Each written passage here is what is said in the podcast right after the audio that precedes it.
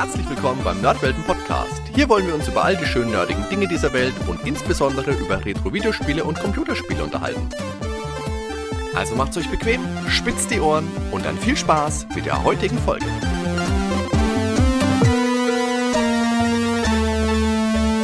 Servus Daniel. Grüß dich, Hadi. Jetzt haben wir letztens ja erst wieder eine durchgeblätterte Episode gemacht und wir schieben direkt die nächste hinterher und haben uns aber wieder ein, ja, dann doch sehr interessantes Heft rausgesucht. Was haben wir denn da heute, Daniel?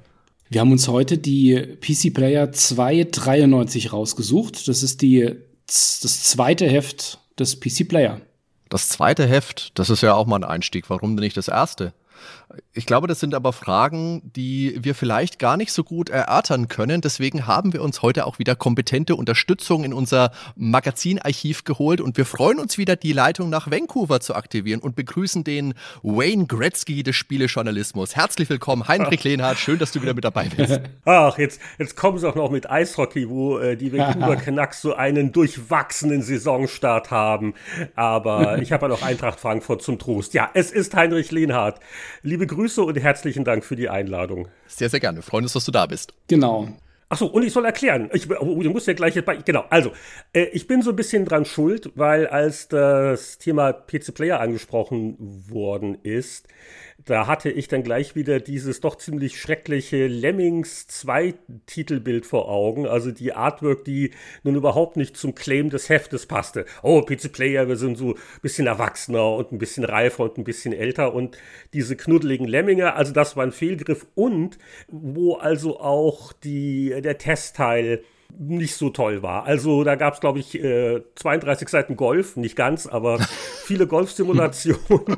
und es war so, so eine komische Mischung. Ich glaube, wir hatten, hatten wir sogar noch ein, zwei Sachen versucht zu retten von der PC Player, die es nie gab, die beim ICP-Verlag äh, eigentlich hätte entstehen sollen. Äh, wahrscheinlich nicht. Ich glaube, einen Großteil haben wir schon neu gemacht. Aber es war so eine ganz komische äh, Nummer, äh, wie wir dann halt den Verlag dann noch gewechselt hatten und alles sehr schnell gehen musste. Und da sage ich mal, äh, liest vielleicht noch weniger optimal als sonst bei uns bei der Heftplanung. Aber, äh, wie du auch dann angemerkt hast, äh, die zweite Ausgabe, die ist nicht nur ein bisschen reifer äh, in vielerlei Hinsicht, die hat ja auch richtig spannende Sachen im Testteil. Mhm. Sogar nicht nur Spiele. Ist alles Mögliche dabei. Ja, und da, genau, da, da kann ich gerne noch ein paar Sätze dazu dann sagen, wenn wir drüber stolpern, weil äh, PC Player war ja von Anfang an, also unser Konzept war so grob, also schon Fokus Spiele, aber was ist für den Spieler noch interessant? Der spielt ja nicht nur und vor allen Dingen, wer einen PC in diesen Tagen hatte, die frühen 90er Jahre, die Älteren erinnern sich vielleicht noch, äh, das war ja nicht immer so einfach. Also, äh, es, also es ist nicht so, man steckt was rein und es funktioniert. Ähm, also Aufrüstung Aufrüsten war knifflig, äh, welche Hardware und wie und äh, Speicheroptimierung. Also äh, daher kam dann dieser Ansatz mit, was damals für ein Spielerheft, glaube ich, noch ungewöhnlich war, also auch mit Hardware-Team reinzugehen äh, wo also dann vorzugsweise Boris, weil da kannte es sich aus, ich mich weniger, ähm, erklärt hat, auch wie, wie so Sachen funktionieren und aber halt alles unter dem Gesichtspunkt für Spieler. Äh, aber es gab auch durchaus ein bisschen Nicht-Spiele-Software, da werden wir gleich noch beim Blättern drüber äh, stolpern, und äh, wo wir uns auch gedacht, na gut, das alte Konzept, so haben wir auch äh, Powerplay gemacht gehabt, so auch PC Player, was interessiert uns eigentlich? Und wir machen daraus ein Magazin und hoffen, dass es noch mehr Leute gibt, die diese Themenmischung auch spannend finden. Das ist ja wie bei uns beim Podcast, das ist ja großartig. ja, es, es, ist die einzige Methode. Weißt du, also äh, ich, ich weiß, die, die Verlagswelt und was, was wird nicht gemacht und äh, äh, geplant und Zielgruppendefinition, Fokusgruppen, Nullnummern, Marktforschung und wie oft kommt dann dabei was raus, was überhaupt nicht so richtig funktioniert. Das ist so äh, äh, wie, wie, wie damals, als, als Happy Computer transformiert wurde zu Computer Live was da der Verlag für einen Aufwand gemacht hat mit dieser Computer Live und wir waren so die vergessenen Stiefkinder, mhm. die da so, ja, wir können euch aus der Happy noch nicht rausnehmen, wir wissen ja noch nicht, bla bla bla. Und äh, ja, und äh, für Powerplay wurde kein, genau das nicht gemacht. Da wurde einfach gesagt, okay, was, was finden die Spielkinder interessant? Und ja, das ist dann oft äh, erfolgreicher. Mhm. Es ist ein Glück, dass es dann zu diesem Konzept dann am Ende auch kam. ähm, Servicehinweis an, an die Hörer, ähm, ihr könnt gern gemütlich mitblättern. Also wie immer verlinken wir auch das Heft in den Show Notes. Einfach draufklicken und runterladen oder direkt im Browser mit, mitschmökern. Und wir schauen jetzt, dass wir uns ein paar Themen raussuchen, und ich gehe mal davon aus, oder wir gehen schwer davon aus, dass Heinrich dann die eine oder andere Erinnerung noch beisteuern kann, wie das dann damals war. Wir hoffen das Beste. Ich bremse immer gerne so ein bisschen die Erwartungshaltung, äh, wenn auch teilweise Leute so, ah, und der eine Meinungskasten vor 30 Jahren und was, was genau will uns dieser Satz sagen? Das kriege ich vielleicht nicht mehr hin, aber ich lasse mich auch äh, manchmal auch gerne überraschen beim Blättern, äh, was da wieder noch an Erinnerungen hervortritt. Das ist auch vollkommen in Ordnung, so wollen wir das auch angehen. Und mich würde jetzt erstmal interessieren, Kannst du der noch ein bisschen herleiten, wie so die Anfänge waren? Wie kam es denn zur PC Player? Was waren das so für eine Zeit? Was hatten denn der Boris und du? Ihr wart ja beide die Chefredakteure der PC Player. Was waren denn da so eure Ansätze? Also ich äh, mit ein bisschen Kram finde ich vielleicht auch unsere alten Konzept-Word-Files, aber ich habe glaube ich noch ganz gut im Kopf.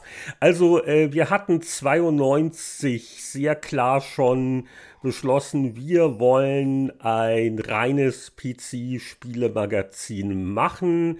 Boris war, glaube ich, noch in der Endphase vom Zivildienst. Äh, wir hatten ja äh, schon bei Powerplay äh, gut zusammengearbeitet und ergänzten uns ganz gut und teilten halt gemeinsame Interessen.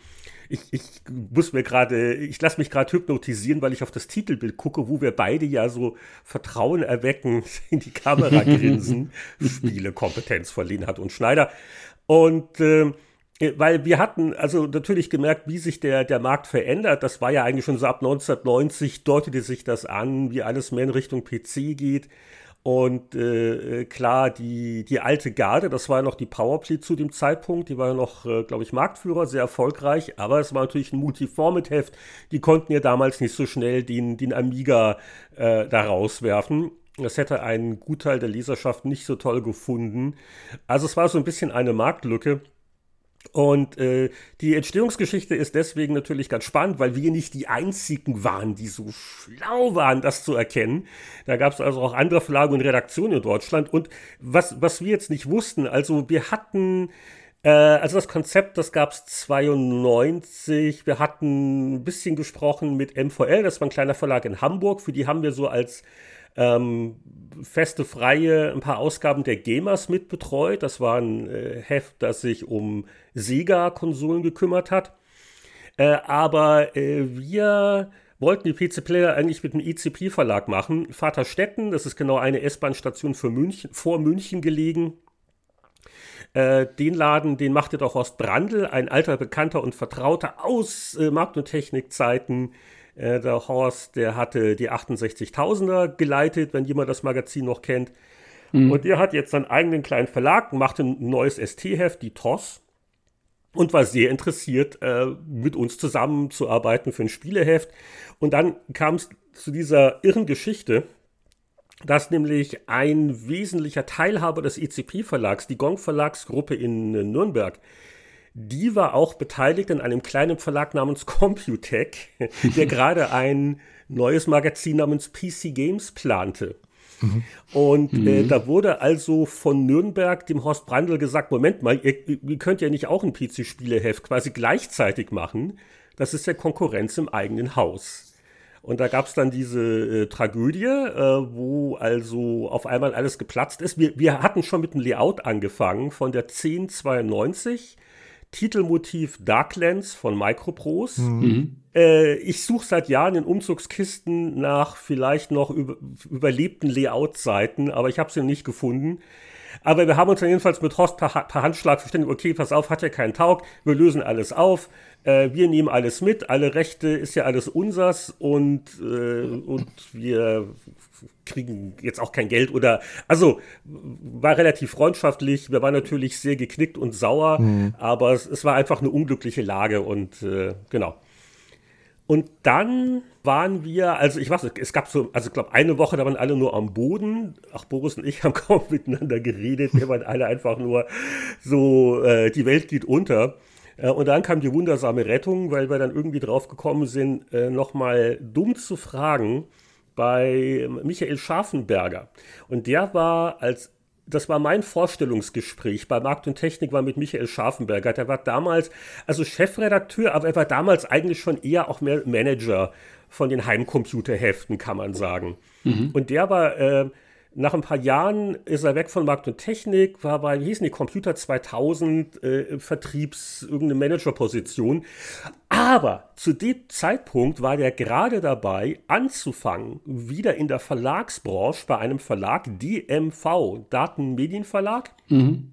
Und äh, da gab es sogar eine Connections, weil für die hatte ich auch so 1,92 als Freier auch hier und da mal einen Spieletest für die DOS geschrieben. Die DOS war damals so, also die große PC-Zeitschrift in Deutschland oder eine der großen. Ja, lange Rede, kurzer Sinn. Oh, Moment mal, Schafi macht ist wieder bei einem Verlag. Hey, wir machen ja noch kein Spieleheft. Was meinst du? Ja, da fragen wir doch mal Schafi. Und dann äh, saßen wir in München Trudering in einer Pizzeria zu dritt und äh, haben ihm das erzählt und er hat irgendwie genickt und Fragen gestellt. Und das war es im Prinzip. Also da ging es noch ein bisschen hin und her. Es wurden noch damals Faxe verschickt. Aber äh, das gegenseitige Vertrauen war aufgrund der Vergangenheit bei Markt und Technik sehr hoch. Und es, es passte auch gut, sage ich mal, ins Portfolio, weil das fehlte denen wirklich noch.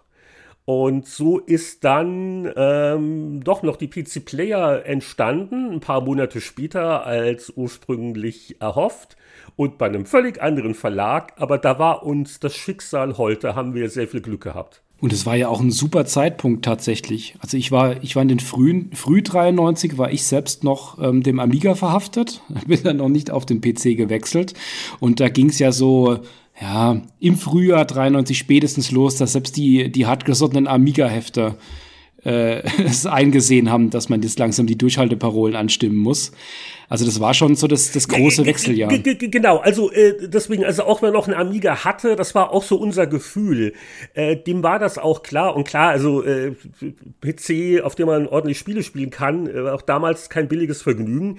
Aber genau, das, darauf setzten wir halt, dass also auch die Leute früher oder später da landen werden. Also wir waren auch deswegen sehr nervös nach dem Motto, naja gut, wir können jetzt nicht sagen, wir warten ein Jahr oder zwei, weil der Markt entwickelt sich ja und andere Verlage äh, ne, äh, kommen da auch auf den Trichter. Das ist ja naheliegend. Und äh, das, deswegen, das war knapp. Also ich glaube, wenn wir da nicht in relativ kurzer Zeit einen anderen Verlag gefunden hätten, hätte es PC Player in der Form wohl nie gegeben. Eine schreckliche Vorstellung, ich weiß. Aber das Happy End, äh, dank der, der Pizza, die wir da gegessen hatten, ist ja dann erfolgt. Schön. Und wir schauen uns jetzt die zweite Ausgabe der PC Player an weil es, wie gesagt, einfach vielleicht ein bisschen das spannendere Heft ist. Und du hast es jetzt schon mal angesprochen. Ich würde jetzt gerne kurz ein bisschen über das Cover fliegen. Ihr habt euch ja damals dazu entschlossen, ein sehr weißes Cover zu wählen. Vielleicht auch wegen dem Leuchteffekt, da würde ich dann gerne noch was zu dir hören. Ich möchte jetzt aber erstmal kurz darauf eingehen, was du jetzt auch schon angesprochen hast, die Spielekompetenz von Lehnhardt und Schneider. Aber auf dem Bild sieht man ja Schneider und Lehnhardt. ich, ich, kann mich nicht genau erinnern. War das vielleicht ein Kompromiss nach dem Motto, äh, wer kommt als Erster, wer kommt als Zweiter? Nee, ich, ich glaube, das war einfach Zufall. Wegen, wegen Alphabet wäre jetzt meine Ausrede. Keine okay. Ahnung. Hm. Für, vielleicht ist Boris einfach hübscher neben dem Logo, auch so von, von, den, von der Farbgebung hier. Okay. Äh, also ich, ich weiß, man hätte es vielleicht spiegeln können, aber da ist jetzt, äh, so viel ich weiß, keine finstere Absicht dahinter. Aber äh, vielleicht ein Satz nur. Äh, also mir ist es jetzt heute nicht mehr peinlich, was wir gemacht haben, aber ich muss es vielleicht kurz erklären, nach dem Motto, ach, so viel Eitelkeit. Also, wir hatten ja sonst nichts, was jetzt so Werbung. Das ist ja unser Motto, okay. Mhm. Nee, was Werbemaßnahmen angeht, ja. weil man muss dazu auch sagen, der Scharfenberger, der fing an bei DMV jetzt nicht um da ähm, möglichst schnell viel in neue Hefte zu investieren. Das war ja nicht der Plan gewesen. Die hatten ihn, glaube ich, primär geholt, dass er ein bisschen mal rumsaniert und, ne, und alles so ein bisschen trimmt. Das heißt, das war auch jetzt für den äh, auch jetzt nicht so leicht zu sagen, hey, ich habe noch ein neues Heft und das sind die Anlaufkosten. Ähm, und es ging ja alles sehr schnell. Das heißt, also wir hatten keine äh, richtige Markteinführung, wo man jetzt sagt, da wird hier mal ein bisschen Werbung gemacht und tralala oder der alte Traum. Ich weiß nicht, hat die, hat die Powerplay nicht sogar mal TV-Werbung gemacht? Ich, ich weiß es nicht mehr. Aber äh, also das war wirklich so ein, wir, wir klatschen das an den Kiosk und wir hoffen, die Leute merken es. Wobei ich glaube, es gab immerhin sehr beliebt in der Verlagswelt damals wie heute die Eigenwerbung. Also ich bin mir relativ sicher, dass zum Beispiel die DOS äh, dass wir darin beworben worden mhm. sind, aber das mhm. war ja derselbe Verlag, also es hat kein echtes Geld gekostet, es wurde halt irgendwie rumgebucht. Ähm, und wo wir dachten, okay, es ist dann dieses neue Heft am Kiosk, ohne, ohne Vorwarnung.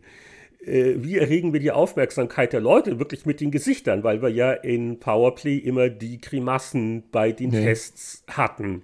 Und deswegen dachten wir, okay, da gibt es vielleicht einen gewissen Wiedererkennungseffekt. Und wenn, wenn also jemand sagt, das für ein komisches neues Heft, hey, Moment mal, das sind ja die Powerplay-Jungs. Das war so unsere Hoffnung, dass wir da vielleicht äh, das eine oder andere Heft noch verkaufen. Und es war halt günstig, weil die beiden Models haben dafür keine Rechnung geschrieben. Also bei mir zumindest mal hat das genauso funktioniert, als ich dann den, den Umstieg hatte von Amiga auf PC äh, habe ich dann auch irgendwann so, ich weiß nicht, Ausgabe 6 oder 7 war, glaube ich, meine erste. Da habe ich dann auch hm. gesehen, das sind, das sind doch die beiden, die, die ich die ganze Zeit in der Powerplay gesehen habe. Das war für mich damals zumindest mal auch der Einstieg. Und natürlich. Also wir haben es, glaube ich, drei Ausgaben lang gemacht, ne? Und irgendwann haben wir, okay, jetzt war die Markteinführung, das, das reicht jetzt. Aber ja, also ich, ich freue mich immer wieder, wenn einer sagt, es ist ihm aufgefallen und es hat ihm, es hat ihm geholfen, dabei, sich für das Heft vielleicht zu interessieren. Hätte auch sein können, dass es eine abschreckende Wirkung hat. Oh Gott, die beiden schnell weg.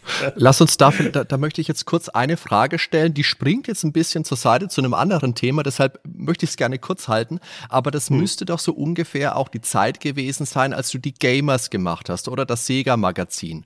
Das, das, war danach. Das ja, war danach. Also das, da, da gab es eine klare Trennung. Wir haben also Gamers irgendwann Mitte zwei, ich, ich müsste es nachgucken, äh, aber ich weiß noch genau die Gespräche, weil, weil die Gamers-Leute eigentlich auch am PC-Heft interessiert waren. Wir waren uns aber nicht so sicher, ob das der ideale Verlag ist für das, was uns vorschwebt. Ja. Und äh, also ich bin mir relativ sicher, dass wir äh, diese ganze, also mit PC Player haben wir angefangen, nachdem wir Gamers gemacht hatten. Mhm. Also da gab es eine äh, räumliche, zeitliche Trennung. Okay, weil da habt ihr ja, oder da hast du ja eher den Weg gewählt, dass du dich mehr im Hintergrund hältst. Also da hat man dein Konterfei nicht so wirklich gesehen. Zumindest ist es mir nie aufgefallen in der Gamers. Ja, die Gamers war jetzt auch nicht so sehr unser Heft wie Powerplay oder PC Player. Also mhm. da, da hat schon der, der Verleger und der Chefredakteur, die haben da schon ihre Vorstellungen gehabt. Äh, es ging da auch ja um, um einen etwas jüngeren Markt damals, Videospiele. Und das, das war so Konzept. Also okay. wir, wir müssen ja nicht bei, bei, bei jedem Heft uns da so groß präsentieren. Und äh, deswegen, das war, ja. Also die, die, die Gamers haben wir sicher äh, natürlich schon mitgeredet und Einfluss gehabt, aber äh, die PC-Player war wirklich so 100% unser Baby und die, die Gamers vielleicht zu, keine Ahnung, also zu einem Wert unter 100. Okay, ich sagen. Dann lass uns aber zur PC-Player zurückkehren, aber das war was, was mich interessiert hat. Jetzt nochmal zum Cover, dieses Weiß, war das wirklich mit dem Hintergedanken, okay, wenn wir im Kiosk schön ein bisschen leuchten, dann fallen wir vielleicht noch mehr ins Auge? Ähm, ja, es sollte generell das Heft halt ein bisschen seriöser wirken. Mm. Und deswegen hatten wir ja auch in den ersten Jahren dieses zweispaltige Layout. Sehr ungewöhnlich. Ich glaube, damals wie heute bei Spieleheften. Hat auch ein bisschen naja, Nachteile gehabt, so bei den Screenshot-Größen war man so ein bisschen ähm, weniger flexibel. Aber äh, der Layout-Auftrag war wirklich zu sagen, okay, es soll, es soll wirklich ein bisschen eine Großzügigkeit haben. Ähm, das war auch zum Zeitpunkt, wo die Spielehefte, ich glaube auch die Powerplay war damals in einer ganz schwierigen Phase, also wo, wo es also sehr quietschig teilweise wurde. Alles, also es wird jung und cool und überhaupt. Und ähm, wir waren halt so, nee, nee, nee, das soll jetzt mal kein Kinderkram werden. Und äh, wir haben, ja, also über die, die Farbkomposition, ob da jetzt alles so zusammenpasst, äh, aus heutiger Sicht kann man sicher drüber diskutieren. Aber das viele Weiß, ähm, das weiß ich noch, das lag uns am Herzen, um einfach da ein, ein, also eine Luftigkeit, eine Großzügigkeit, magazinartig äh, mhm. lädt zum, zum Schmökern ein, ist aufgeräumt. Das genau, waren so ja. unsere Vorhaben. Ja, denn das ist auch der Eindruck, den man heute noch hat, wenn man das Heft durchblättert. Und ich finde, das ist ein, ein Heft, ein Retro-Heft, würde ich jetzt mal dazu sagen, dass man auch heute noch gut durchblättern kann mit aus dem Grund. Es ist nicht so überladen und übermäßig bunt wie andere Hefte, Hüstel, ASM Hüstel, Genau, also es ist was, was man sich heute auch immer noch schön anschauen kann. Prinzipiell egal, welches alte Heft ich mir angucke, irgendwas schmerzt immer, weil ich immer irgendwas sehe oder empfinde, wo ich sage, ach, das hätte man doch besser oder, aber gut, das ist, glaube ich, immer, ja, immer so äh, im Nachhinein gesehen.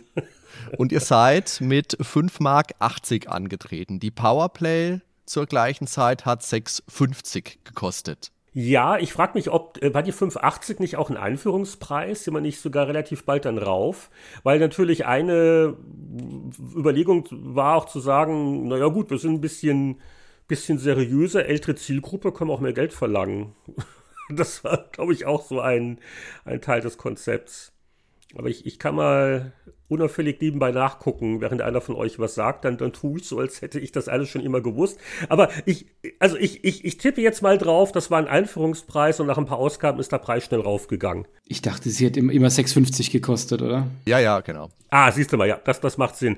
Weil es, es gab ja wirklich keinen Grund, irgendwie billiger zu sein als die Powerplay, außer zu sagen, wir sind neu, äh, probiert uns mal aus. Mhm. Und ähm, aber ansonsten, fünf, was war die mit dem Preis rauf? Die vier war noch. die, die 6,93 kostet 6,50. Die 6 war es dann. Ja. Haben wir doch so lange das durchgehalten, nicht schlecht. Ja, wir hatten ja auch in der 593 dann den Titel geändert. Das war äh, auch keine schlechte Sache, weil das alte Logo. Ah, stimmt, ja. Ja, ja. Ne, ähm, da hatten wir, das, das war gar nicht dumm gemacht, weil da hatten wir ja quasi den, normalen Titel und hast du einmal umgeblättert und da war derselbe Titel, aber mit dem neuen Logo, damit wirklich kein Leser dann nächsten Monat verwirrt ist. Und das hat uns, äh, ich weiß nicht, ob das jetzt am Logo lag oder Zufall war, also die ersten Ausgaben, es lief schon ein bisschen langsam an. Es musste sich vielleicht auch rumsprechen, aber wir sind dann witzigerweise just, äh, nachdem wir mit dem Preis rauf sind zur 6, ähm, also der Auflage hat es nicht geschadet, ganz im Gegenteil. Also dann fing das Heft an, äh, so dann doch eher erfolgreicher zu werden. Also ich bin, glaube ich, mit der 6 eingestiegen und ich habe dann, als ich die älteren Ausgaben gesehen habe, tatsächlich damals schon gedacht, dass das irgendwie altmodischer aussieht. Also das war damals, das Cover war schon, schon markant, fand ich, das Neuere. Ja, also das, das, das, also Logos sind ja auch so eine Wissenschaft und äh, ich, ich bin ja auch da wenig talentiert. Also äh, das Originallogo war, glaube ich, noch ein echter Beuke, weil der Rolf Beuke, bekannt vielleicht aus Powerplay-Zeiten, der mhm. hat ja auch die Starkiller-Comics ja. gemacht, mhm. der ist nämlich irgendwann auch zum Brandl rüber, zum ECP-Verlag. Also äh, äh, die Connection gibt es auch noch. Und das Redesign des Logos oder des Titels allgemein, das wurde auch damals von Michael Scharfenberger angeregt. Da bin ich mir auch noch sehr dankbar. Also wir, wir jungen Männer damals, wir hatten ja sehr klare Vorstellungen und Boris Lee sind ja auch durchaus Persönlichkeiten, die äh, dann nicht übertrieben schüchtern sind, ihre Meinung zu vertreten. Und aber da, da hatte Schafi einen guten Rat uns gegeben, nach dem Motto, da muss man was machen. Und äh, witzigerweise das Redesign, das hat dann gemacht auch ein äh, ehemaliger Markt- und Technik-Mitarbeiter, der äh, MT Art Director, das war der Friedemann Porsche. Und der hat dieses sehr, sehr schöne, wie ich finde, neue Logo und auch haben auch dann jahrelang dann auch nicht angefasst, also auch wie die Titeltexte präsentiert werden, hat uns dann diesen Look gegeben. Und ja, ich glaube schon, dass die Kioskwirkung dadurch äh, deutlich besser geworden ist. Ja, dann lasst uns jetzt aber langsam mal mit dem Heft anfangen. Kurz noch, was erwartet uns auf der Titelseite? Soundkarten, wer dröhnt am besten?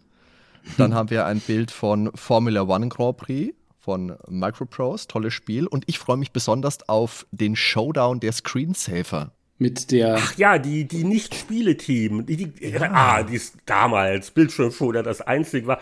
Äh, aber da, da, da gibt es auch noch, noch ein, zwei andere Sachen, ja. Aber das, das war genau das Paradebeispiel für die Art von Software, die jetzt nicht direkt ein Spiel ist, die aber, die aber spielerisch ist, ne? Also wer sich noch an Screensaver erinnert, ähm, das, das deswegen, und die waren damals sehr populär, da gab es auch ständig neue und äh, ja, werden wir gleich noch sehen, wenn wir auf die Seite kommen. Ich freue mich. Und eine Spielediskette konnte man sogar auch anfordern mit einer Lemmings 2 Demo. Ach, das war auch so ein, ein Krampf, sage ich mal. Das war so ein Hin und Her mit oder ohne Diskette. Da ging es ja mit den Datenträgern so richtig los bei den Heften. Und das war so unser Kompromiss. Ich glaube, es haben jetzt auch nicht so wahnsinnig viele Leute dann das wahrgenommen. Dann, äh, die mussten noch was einschicken, da wird die Diskette geschickt. Der, äh, der Verlag hat da Wert drauf gelegt. Wir, wir waren nicht so scharf drauf. Und äh, es wurde ja dann erst interessant, als das dann äh, ein bisschen später mit CD-ROM richtig losging und dem ersten CD-Player-Sonderheft. Und äh, ja, aber das war in den ersten Ausgaben so unser Kompromiss nach dem Motto, also eine Diskette dem Heft beipacken, das hat das Budget nicht vorgesehen, mhm. aber das war so unsere Krücke zu sagen, also liebe Leser, wenn ihr wirklich Wert drauf legt, dann meldet euch und dann irgendwann kommt was vom Briefträger. Und interessant ist ja hier auch, dass ihr dann quasi als hauptsächliches Covermotiv, auch wenn das jetzt bloß etwas mehr als auf einem Viertel der Seite zu sehen ist, ähm, Sim Life dann tatsächlich auch ausgewählt habt. Hattet ihr da damals nee. einfach ein schönes, das schöne Artwork dann da oder was, was war so der Hintergrund? Der, der Sim, ja, also Sim es war die beste Artwork, ja, absolut. Auf jeden Fall. Also gut, man kann jetzt drüber streiten, wäre nicht Formula One Grand Prix würdiger gewesen, aber das äh, merken wir auch öfters, wenn wir äh, im Spieleveteranen-Podcast, also gerade über alte Powerplays auch reden, nach dem Motto, was hat das auf dem Titel verloren in dem Monat? ähm, es, es war zu dem Zeitpunkt auch ein bisschen anders als heute, also heute hat ja also so fast, fast jede Indie-Veröffentlichung wirklich sehr gutes Artwork-Material. Und äh, damals, also in manchen Monaten war das echt ein Drama. Wo kriegen wir denn eine titelwürdige Artwork her? Jetzt zu einem Spiel, vor das man sich nicht schämen muss. Und mhm. äh, da war es im Live. Gut, hat natürlich auch ähm, Aufmerksamkeit auf sich gezogen. Es war jetzt vom Test her nicht der, der Knüller in der Ausgabe. Aber gut, Sim, SimCity, SimEarth, mhm. äh, das, das kannte man vom Namen her. Also die Maxis-Sachen waren sehr angesagt. Es passte auch so ein bisschen so zu unserem Konzept. Also besser als. Ähm, vielleicht das Lemmings 2 von der ersten Ausgabe, so ein bisschen so mehr diese Art von ernsthafterem Spiel. Und es ist einfach eine, eine interessante Artwork. Die ist also so, mhm. no, weil man guckt hin, ist ein bisschen was Ungewöhnliches. Und die, das war mit Sicherheit das Beste, was wir in dem Monat zur Auswahl hatten. Ja, ist ein ganz schönes Cover. Ich finde diesen Tukan-Känguru Känguru-Tukan, je nachdem, was man sagen will, immer noch großartig. Aber jetzt lasst uns das Heft mal aufschlagen, dass wir mal vorwärts kommen. ja, wir haben noch ein paar Seiten vor uns. Oh ja, oh ja. Ja, und äh, ich, ich gucke gerade, ah, nach dem Motto, wenn die Erinnerung nicht mehr reicht, wozu gab es ein Editorial? Hier, warum, warum sind da die Tests so viel interessanter? Weil äh, das war die Nachweihnachtsausstellung Stoßstrudel-Ausgabe.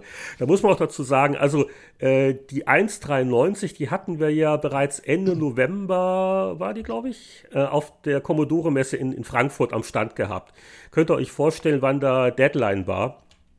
Und erst in der 293 sind viele so Weihnachtsgeschäfttitel dann bei uns mhm. reingerutscht. Also das ist so eine Erklärung vielleicht, warum die Tests in der 2 so viel interessanter waren.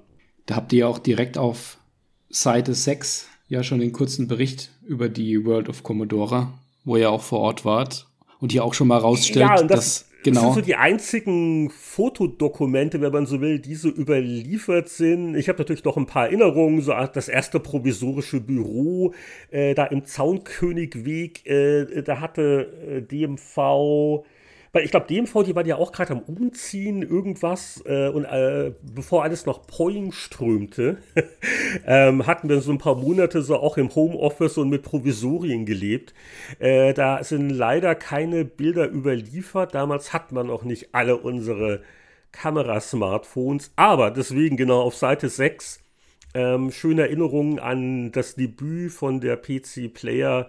Äh, man sieht hier, wie äh, Boris Schneider nur echt mit Hut am Messestand einen interessierten jungen Mann von den Vorzügen des Magazins ähm, überzeugen möchte. Und ja, das, das war schon, schon lustig. Ich glaube, ne, neben uns war, war die ASM, weil das sind ja alles zusammen, DMV und Tronic noch, ich krieg's gar nicht mehr auf die Reihe. Und ja, da standen halt Boris und ich und ein paar Hefte, war aber auch sehr klein und bescheiden. Man sieht es auf dem Foto so ein bisschen und hatten da so unseren Klapptisch so ungefähr und haben dann äh, versucht, äh, Leute in Gespräche zu verwickeln oder oder umgekehrt haben gewartet, dass uns einer was fragt. Äh, sehr cool. Und übrigens links unten sieht man den berühmten Horst Brandl. Mhm. Das war natürlich unser Insider-Gag, weil äh, dessen ICP-Verlag, der war nämlich auch im Messegeschäft drin. Also das heißt, äh, es ist schön, dass Horst da so strahlt, weil das ist das Heft, das er eigentlich machen wollte, aber nicht durfte, was aber auf seiner Messe von einem anderen Verlag präsentiert wurde. Das ist der Gag an der ganzen Sache. so wie eine Folge Twilight Zone. Ja, absolut, ja. Aber, aber Horst, wie man sieht, er hat es mit, äh, mit Humor genommen. Ja, und, stimmt, er strahlt. Äh, und war gut, gut drauf, ja. Also, wie, wie das Leben so spielt. Mhm. Hier betont ihr ja auch, dass jetzt auch Commodore verstärkt äh, Richtung PC schielt. Das war jetzt ja auch nochmal so der, der, die Zeitenwende, die ihr ja nochmal mit, mit angesprochen habt. Ne? Äh, ja, das war natürlich auch ein bisschen komisch. Wir machen ein PC-Heft und das Debüt ist auf einer Commodore-Messe und ja. das war einfach die Gelegenheit.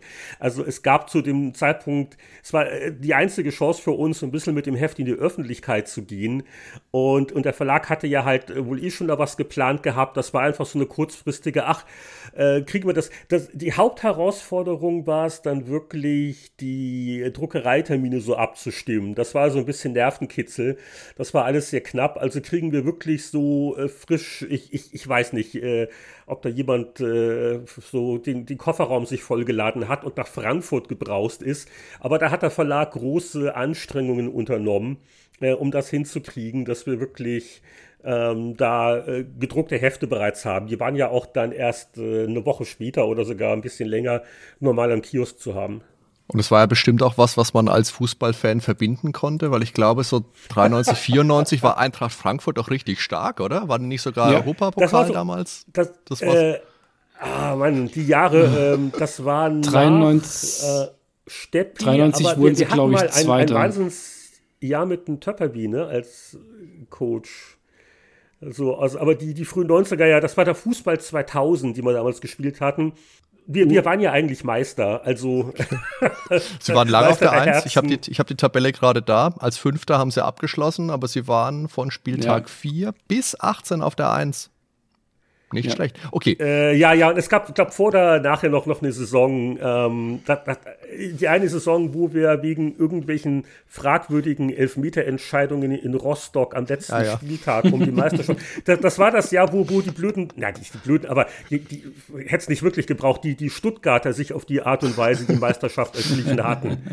Also, und die, die, die, die waren erst ein paar Jahre vorher schon mal Meister gewesen, deswegen, da, da musste man ja nicht schon wieder. Muss aber schon gut, wieder eben. Wenn der Schiedsrichter meint, dann war es halt so. Aber gut, wir kommen vom Thema ab. Nee, aber da, da, nee, da habe ich nichts Privates gemacht, es war ja auch keine Zeit. Es war ja auch völlig irre und ich, also, ich will jetzt hier nicht äh, entschuldigen, die ersten Ausgaben, aber das waren ja wirklich Boris und ich und wir haben so im Impressum und im Editorial so ein bisschen angegeben mit dem Michael Thomas und dem Toni Schweiger. Ja das waren aber im Prinzip freie Autoren. Mhm. Also die waren nicht fest in der Redaktion. Also es waren mhm. wirklich Boris und ich und wir haben das so mehr oder weniger geplant und gemanagt und haben einen Großteil der ganzen Sachen auch noch selbst getestet. Und die, die PC-Spiele, die wurden ja damals schon richtig komplex. Also mhm. das war äh, zeitlich alles ja. abenteuerlich ich erinnere mich wie irgendein Abendessen, wo ich ein Berg Layout-Fahnen dabei hatte und die nebenbei korrigiert hatte, während man auf die Bestellung gewartet hat. Also äh, das, das, das macht man, wenn man noch jung und vital ist, aber ähm, es, es war sicher nicht, nicht optimal. Ich denke mal, die Redaktion, die hat dann sehr davon profitiert, äh, dass wir dann, also erst war der Thomas Werner und dann ähm, Stangl und Langer ähm, das, das hat schon gebraucht, aber die ersten Ausgaben haben wir wirklich äh, mit sehr dünner Personaldecke bestritten. Mhm. Ja, das glaube ich, dass es an die Substanz geht.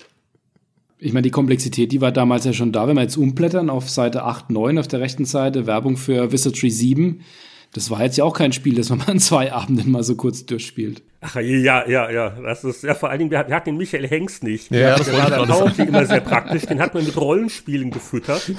Also am besten so vom Wochenende und, und am Montag war das mehr oder weniger durch, ja. Auf der linken Seite davon, auf der Seite 8, das ist ja auch spannend, ähm, Neue Deutsche Welle, da habt ihr ja noch mal über deutschsprachige Versionen in PC-Spielen gesprochen. Da sieht man mal, dass das damals ja auch noch zumindest mal nicht allgegenwärtig war, ne?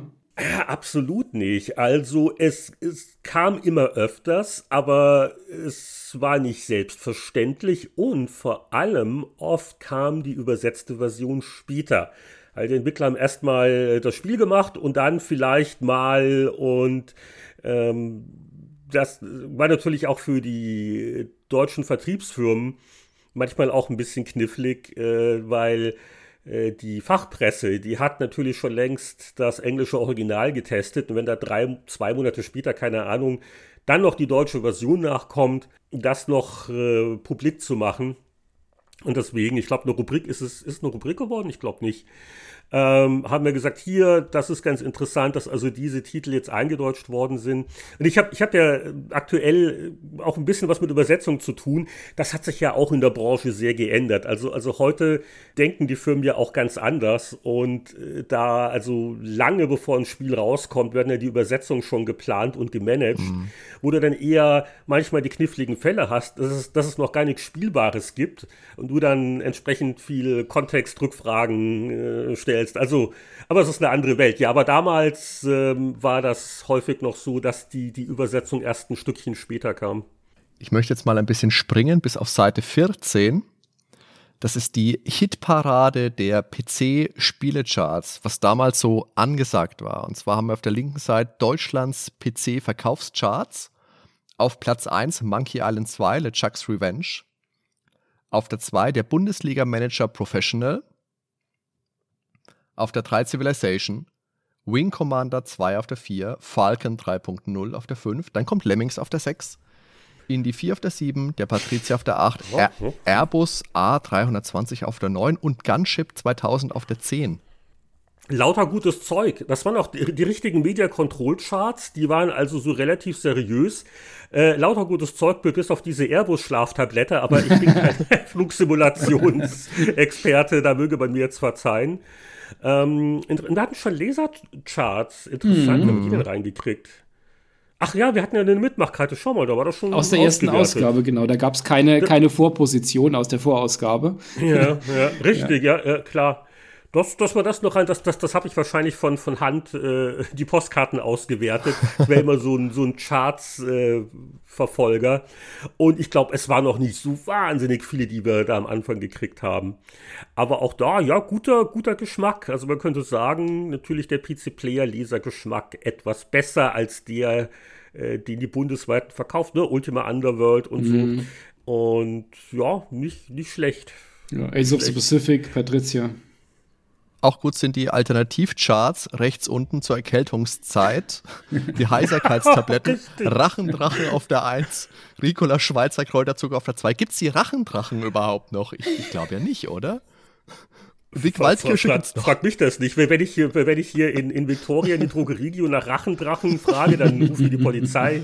Das, ist, ähm, das hatte ich ja völlig vergessen, dass wir so Alternativcharts so als Gag gemacht haben. Ja, man, man, man merkt, wir hatten ja auch dann Finale hinten, also wir wollten auch schon unseren Spaß haben. Und äh, ja, offensichtlich war der eine oder andere erkältet, entnehme ich diesen Text. Wen wundert's? Aber die Rachendrachen, ich weiß nicht, wer, wer da ein Verfechter war. Hm. Ja, anscheinend ich will, Also ich, ich, ich, ich, ich glaube, ich war der Vic Wildkirsche äh, Typ und die und Dallmanns Salbei-Bonbons, das sind die hm. besten. Die gibt es sicher noch. Köstlich. Ob, ob so wirklich was helfen, vielleicht, aber sie schmecken jedenfalls. Aber sie schmecken das ist ja die Hauptsache. Aber, Moment, muss ich aber hier gleich äh, ein Veto einlegen gegen dieses allzu forsche Blättern. Eine Seite zuvor auf der 13 die Stellenanzeige. eine der äh, mhm. witzigeren Stellenanzeigen. Also äh, da merkt man vielleicht auch, wir konnten machen, was wir wollten im Prinzip. Also wir hatten so ein grobes Konzept, Schafe gesagt, mach das mal. Ähm, aber ähm, bei Happy und bei Powerplay, zumindest am Anfang, hatten wir halt dann auch noch so äh, ältere Kollegen, die da auch mal eine Meinung geäußert haben und uns einen guten Ratschlag gegeben haben. Hier ist Chaos und Anarchie. Das heißt, ähm, ich glaube, das war sogar ich, wir, wir, wir, testen einfach mal eine lustige Stellenausschreibung und der Beuke malt lustige Sachen dazu. Wie haben wir das eigentlich geschafft? Ich wollte gerade sagen, weil der Beuke war ja bei ICP, aber er hat, weil das, das, das sind eine Rolf-Beuke-Zeichnung, keine mhm. Frage. Yeah. Aber äh, keine Ahnung, ob er da schon wieder freier war. Also wir hatten uns so arrangiert, dass äh, Rolf Beuke jedenfalls für uns nebenbei zeichnen darf. Und ich mag wirklich diesen Kasten mit den Illustrationen. Was erwartet die Leute äh, in der PC-Player-Redaktion? Faszination, Dramatik, Nervenkitzel, Ekstase. Und das muss man sich wirklich im Heft angucken. Also mein Liebling ist der zweite von oben ähm, wo, wo, der, wo der PC da in Flammen steht und qualmt und im Hintergrund bricht Panik aus, aber hier unser Bewerber oder Redakteur, der trinkt nur sein Tässchen Tee, ist ganz hm. entspannt. Das, das ist, das, glaube ich, gehört zu Nervenkitzel, nehme ich mal an. Nicht, nicht klar zuordnenbar. Naja, also deswegen, das äh, fand ich doch ganz amüsant. Ja, das ist schön. Das ist schön, ja hattet ihr dann darauf dann auch wirklich Bewerber, die dann die es dann auch geschafft haben, später in die Redaktion? Weißt ja, ja. Also ich, ich, ich meine, dass der Thomas Werner auf mhm. der Basis ja. äh, sich beworben hat, weil der, das glaubt, da gab es keine Connection. Das war ein normaler Bewerber. Äh, Stangl und Langer war ja erst später. Das war, mhm. muss eine andere gewesen sein. Aber ich bilde mir ein, der Thomas Werner wäre es dann gewesen.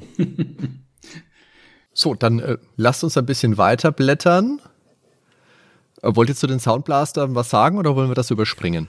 Äh, ja, kann ich nicht viel dazu sagen, außer nochmal dem einen Satz. Er ist also ein gutes Beispiel genau für das, was eingangs schon erwähnt wurde, dass wir halt versucht haben, äh, für spielerrelevante Hardware-Themen aufzugreifen. Mhm. Sechs Seiten ja. für Soundkarten. War ein sehr ausführlicher Test. Ja, und, ja, und das hat der, der, ja. Zum Glück der Toni Schweiger, der mhm. hat solche Sachen gemacht, weil das war natürlich sehr zeitaufwendig. Das konnten wir nicht leisten. Und der, und der Toni, den, der ist ja dann äh, fast noch berühmter geworden, dann zu GameStar-Zeiten mit den Videos. Ja. Aber ja.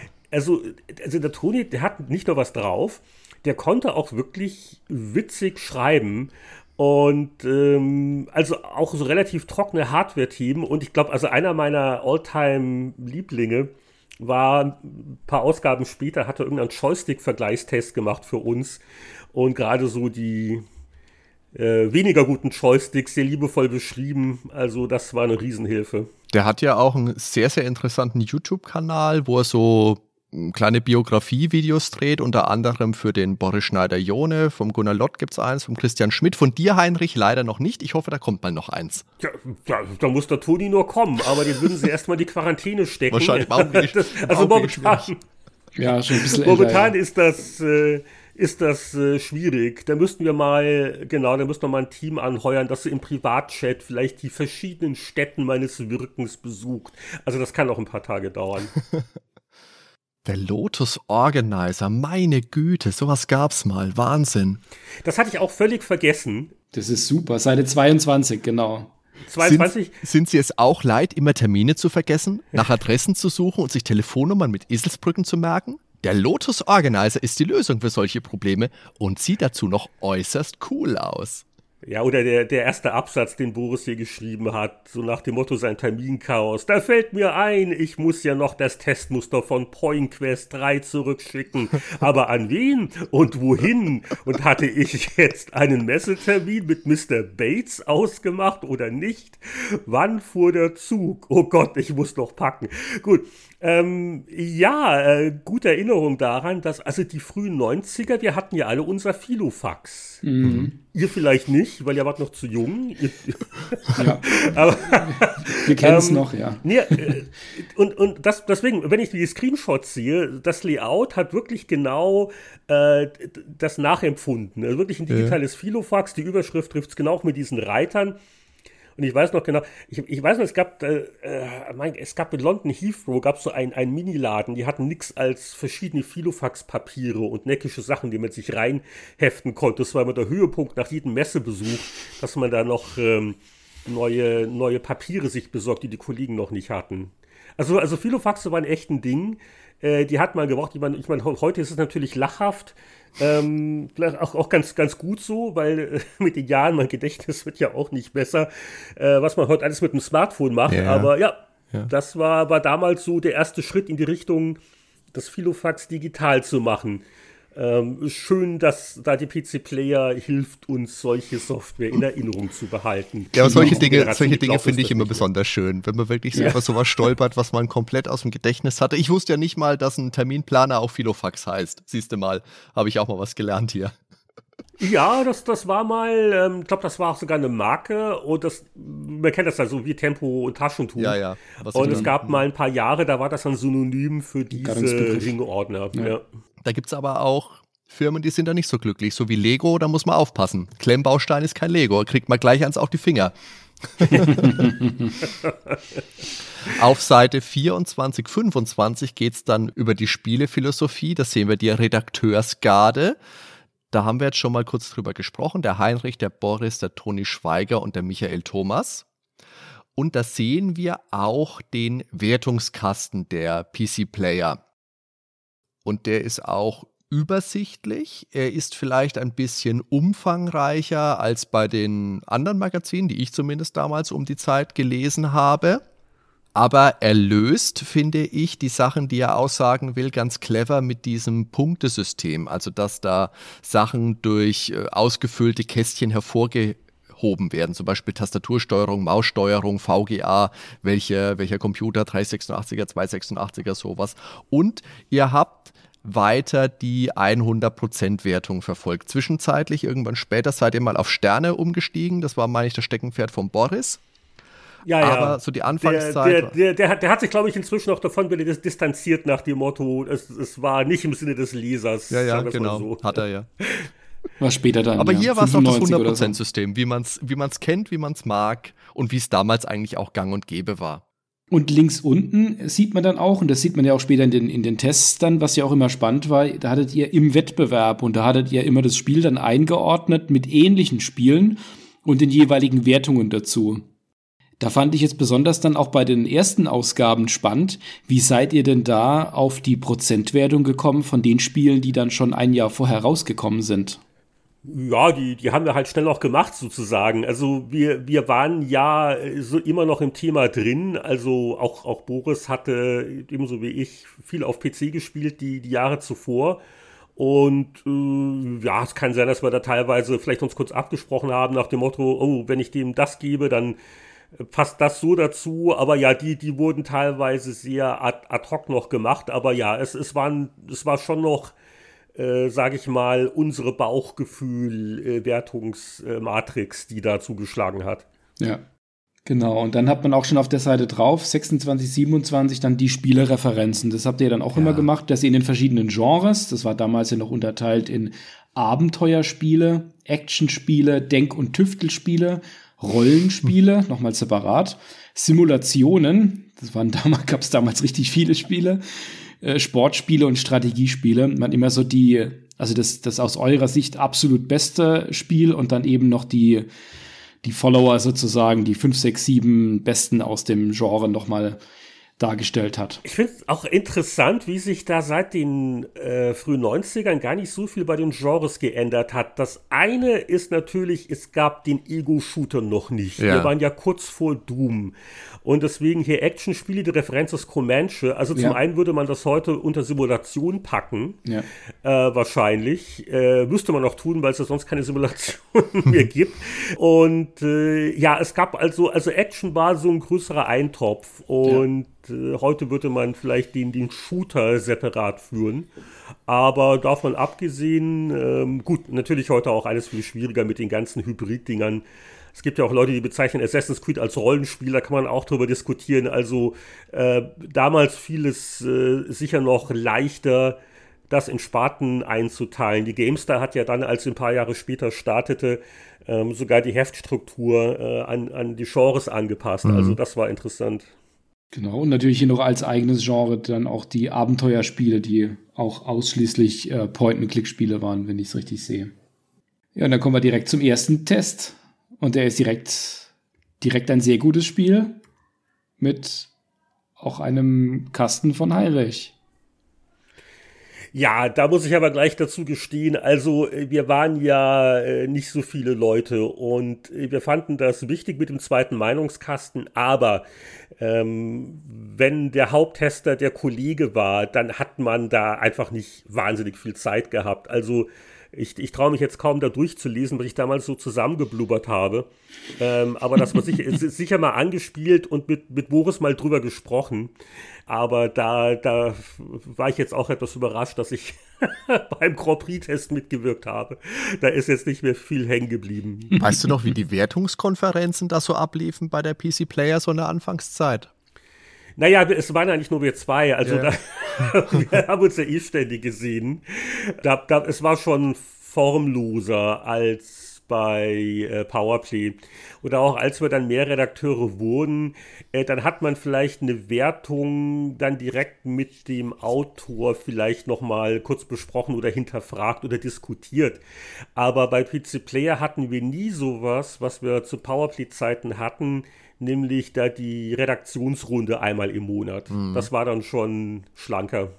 Ja, ich kann mich an Formula One Grand Prix noch gut erinnern. Das war wirklich ein klasse Spiel damals. Weltklasse, ja. Das war nie, auch die, die PC-Version, nee, nee, also ich, äh, das Spiel habe ich schon so noch halbwegs im Kopf, aber ich, ich war da nie richtig gut drin. Also ich habe schon, also damals klar, äh, die so die Action Fun Racer bevorzugt. Also hier, auch wenn man so, hier mal Meinungskasten, wer sich an dem manchmal etwas übertrieben langatmigen Simulationseinschlag nicht stört, äh, wird an dem Rennen seine Freude haben. Da kann man schon rauslesen nach dem Motto, ja, es ist, also ich, ich respektiere es, aber es ist nicht so ganz mein Ding. Du bist auch nicht äh, ein Mensch, der sich ein ganzes Formel-1-Rennen dann im Fernsehen anschaut, oder?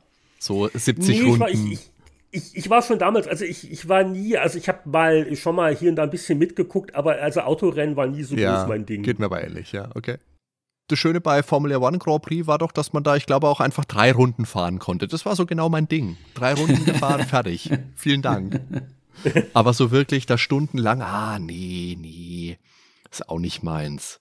Der Nigel Mansell, da ist er ganzzeitig in der Werbung. Es hat mich ja total überrascht. Ich habe den irgendwie, wie gesagt, ich habe damals auch keine Formel 1 verfolgt. Ich habe den irgendwie so abgestempelt als jemand, der immer auf den hinteren Rängen war, aber der war ja auch Weltmeister. Nee, das ist ja ein mega nein. erfolgreicher Mann gewesen. Ich habe ihm immer Unrecht getan. War ein Genie. Das war dann einfach nur die spätere Zeit, als er dann etwas, als man ihn dann schon so reinheben musste ins, ins Rennrad, als er immer noch, ins Rennauto, als er immer noch gefahren ist. Ins Rennrad, okay. Ins Rennrad, genau. so, ich glaube, dann überspringen wir mal die Gurke. Harrier Assault, würde ich sagen. Ja, aber ich, ich kann vielleicht noch einen generellen Satz sagen. Äh, die Wertung, also die 84 war schon viel, weil wie wir gleich noch merken werden, also wir haben damals schon streng gewertet. Also 84, das war jetzt äh, Umrechnungskurs, äh, gewisse andere Publikationen, das wäre locker 90er gewesen. Ja. Also es war, war ein tolles Spiel, muss man sagen. Genau. Aber ich glaube, bei, beim, beim Testteil müssen wir jetzt, glaube ich, nicht jeden einzelnen, also auch Taskforce 42, oh, okay, da, äh, Silent Service über Wasser. Ja, nee, äh, komm, lass mal weg. Nee, Stunt Island. Äh, ja, lang, lang vergessen. Lust Stunt Island, weiß ich noch, das hat Boris ja, wirklich ja. geliebt. Mm. Also, das, das äh, konnte er gut. Was, und Toni, ach, Toni hat einen Meinungskasten mal geschrieben. Schau an, schau an, ich hätte gar nicht mehr im Kopf, dass Bo, äh, Boris, dass Toni auch mal bei den Spielen haben wir wahrscheinlich aufgezwungen, aber damit ja. konnte man ihn durchaus äh, interessieren. Ja, da konnte man ja so Filme quasi auch so drehen ne? und Stunts nachbilden. Und vier Seiten und man sieht auf Seite 39 wieder einen Tukan. Der Tukan ist so das prägende Tier dieser Ausgabe. das ist ein Running Gag. Ja, aber das war ein total witziger neuer Ansatz, äh, wie man eine Flugsimulation gestalten kann. So als so, so mit, mit, mit den Filmsets und so, so Action und Stunts. Das war halt schon erfrischend. Während also Microprose, ne, also immer äh, dieselbe Schießerei äh, mit dem jeweils neuesten Stealth-Chat hatte, hat uns das schon sehr beeindruckt. Deswegen also auch hier wieder die 84. Man merkt schon so die, die Scheu vor der 85, was ja dann mhm. das. Äh, wann, wann, wann, kam unser Prädikat oder Goldplayer? Das hat man noch nicht anscheinend. Müssen wir da mal gucken, ob da in diesem Heft was fällt. Ich habe es noch gar nicht im Kopf. Ja. Dann kommt meine, eine Seite, ja. eine Seite Werbung. Oh, Back to the Future 3 für den C64 für 4,20 Mark. ja. Wir hatten keine Steam-Sales, aber wir hatten C64 Ausverkauf. Ähm, also ich, ich, ich bin schon bei, bei Sim Live, unser Titelthema. Mhm. Und oh, auch da habe ich mich erfolgreich gedrückt. Da hat der, der arme Michael Thomas, naja, also so schlimm war es ja nicht, aber äh, der Michael Thomas hat den Meinungskasten geschrieben und Boris war natürlich der Haupttester, weil also so einige von diesen Maxis-Dingern waren schon sehr trocken und auch hier, also 68 haben wir jetzt auch nicht unbedingt äh, in den Himmel gelobt. Ja, aber auch zu Recht. So ein Hammerspiel war es nicht. Ich fand die Präsentation war da schon recht, hm, sagen wir mal, schlicht im Spiel. Das sieht man hier auf diesen Bildern mit den ganzen Fenstern, die da so aufgehen. Aber ich fand das Cover war Weltklasse. Und hm. das hatte auch so ein richtig cooles Handbuch, wenn sich da einer von euch dran erinnert. Da war so eine Familie drin, die dann durch Genmanipulation sich verändert hat, dass dann der, der Sohn plötzlich eine Fliege war oder sowas und die, die Tochter äh, einen Rüssel hatte oder irgendwie sowas. Das war sehr, sehr interessant, sehr witzig. Aber so das Spiel per se, oh, ja, das hat mich auch nicht hinterm Ofen hervorgeholt. Hier, Boris Schneider, SimLife mag seinen Platz in Universitäten, Klassenzimmern und Genlabors haben. Auf meinem Heim-PC hat es aber nichts zu suchen. Uiuiui. Michael Thomas hat wahrscheinlich besser gefallen. Es wäre die 68 ja gar nicht noch drin gewesen. Ja, also von daher verstehe ich deinen Satz vom Einstieg wieder, dass man da vielleicht ein anderes Spiel aufs Cover hätte packen können, das vielleicht ein bisschen besser davon kommt. Aber ich finde nach wie vor, es ist ein das Cover ist großartig. Ist vielleicht sogar das Beste am Spiel. Genau. Zwei Seiten weiter, auf der 46 sind wir dann wieder bei einem zumindest mal heutigen Klassiker, Dune 2. Da gab es eine 79.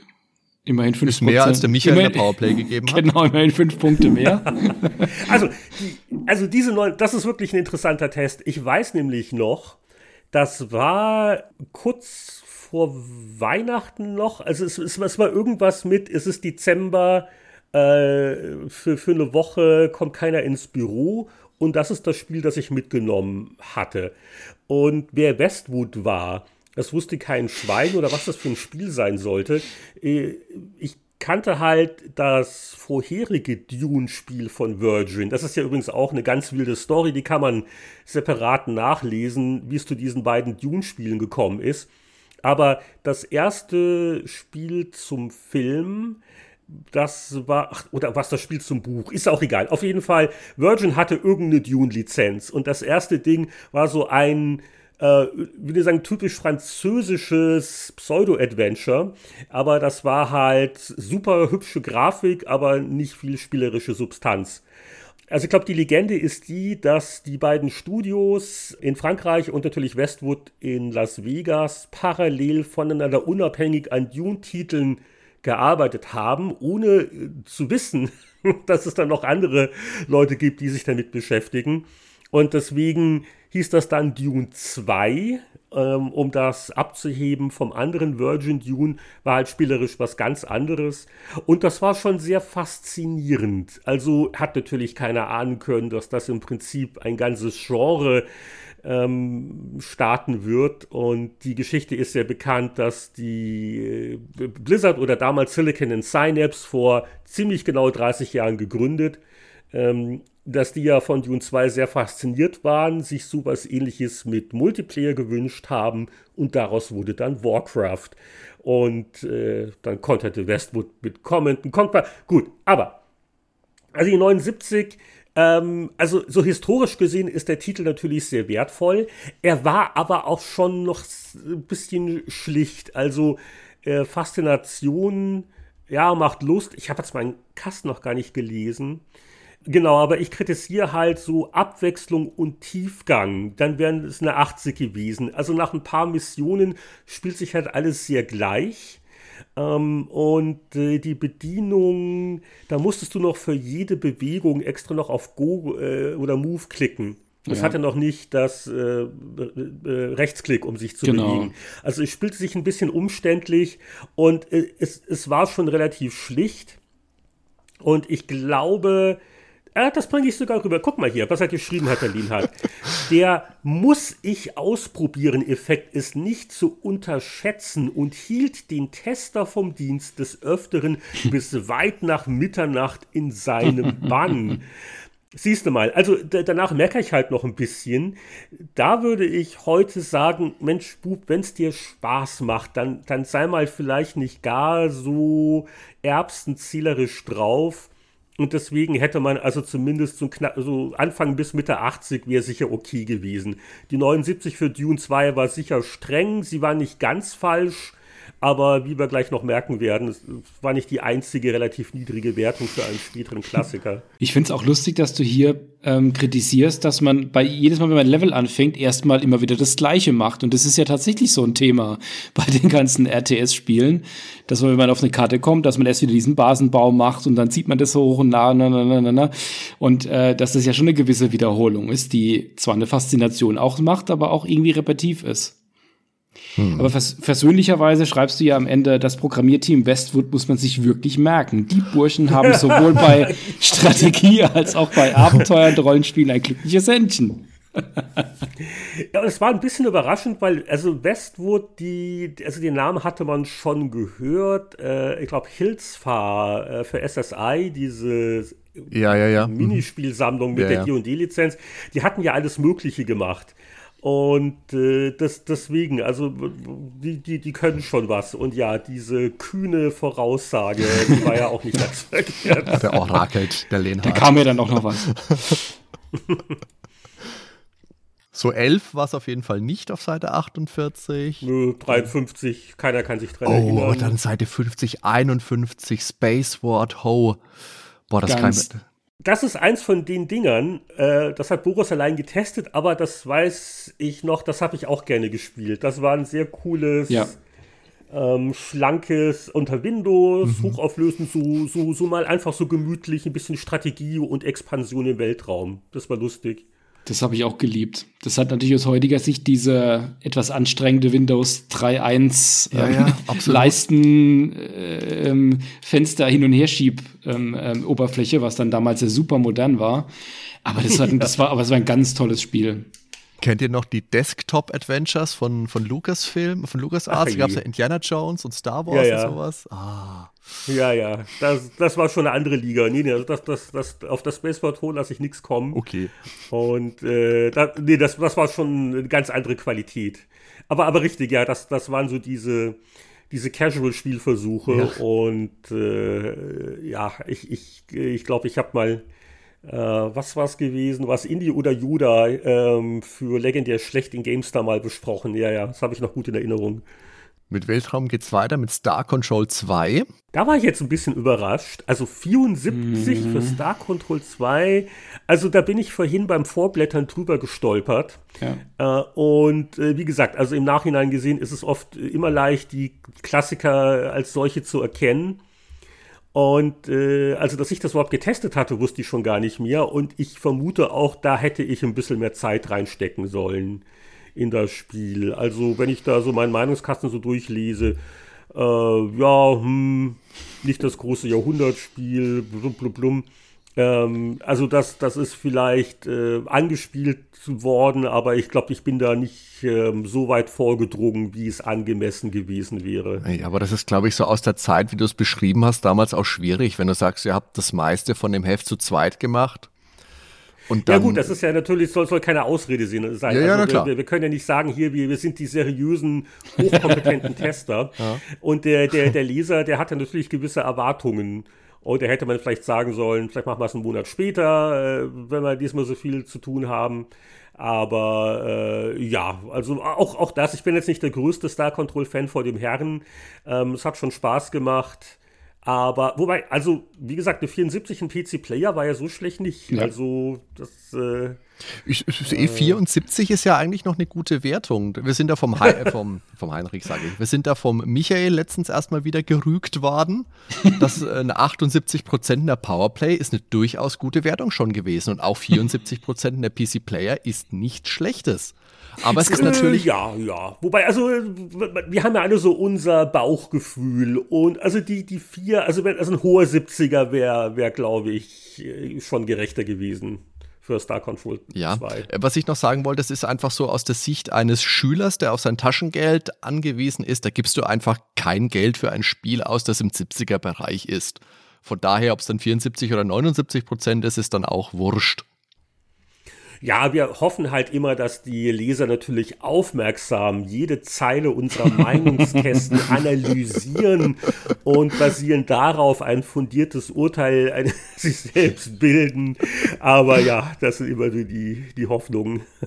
Damals war es einfach so, äh, als Schüler hast du, oder als, als Kind, als Jugendlicher hast du einfach geguckt, okay, wie viel Prozent hat das? Und das war einfach so das Maß aller Dinge auf dem Schulhof. Ja, aber, aber, aber, Moment mal, aber du hast doch auch Genrevorlieben gehabt, oder? Selbstverständlich, äh, natürlich. So, ja, ja, das ist mein Lieblingsgenre, da ist vielleicht auch der, der, der 70er interessant. Ne? Na klar, das hängt dann immer ein bisschen damit zusammen, wenn du jetzt wirklich irgendwie so, so ein Nischenspiel findest, was genau deinen Geschmack trifft, das ist wieder was anderes, klar. Aber wenn es jetzt was ist, wo du jetzt nicht so den Bezug hast und zu Star Control 2 hatte ich damals absolut null Bezug und das habe ich mir deswegen auch nicht angeschaut. Ich meine, gut, ich habe den Test jetzt nicht gelesen dazu, aber wenn ich ihn gelesen hätte, das hätte noch dazu beigetragen, dass ich an dem Spiel vorbeigegangen wäre.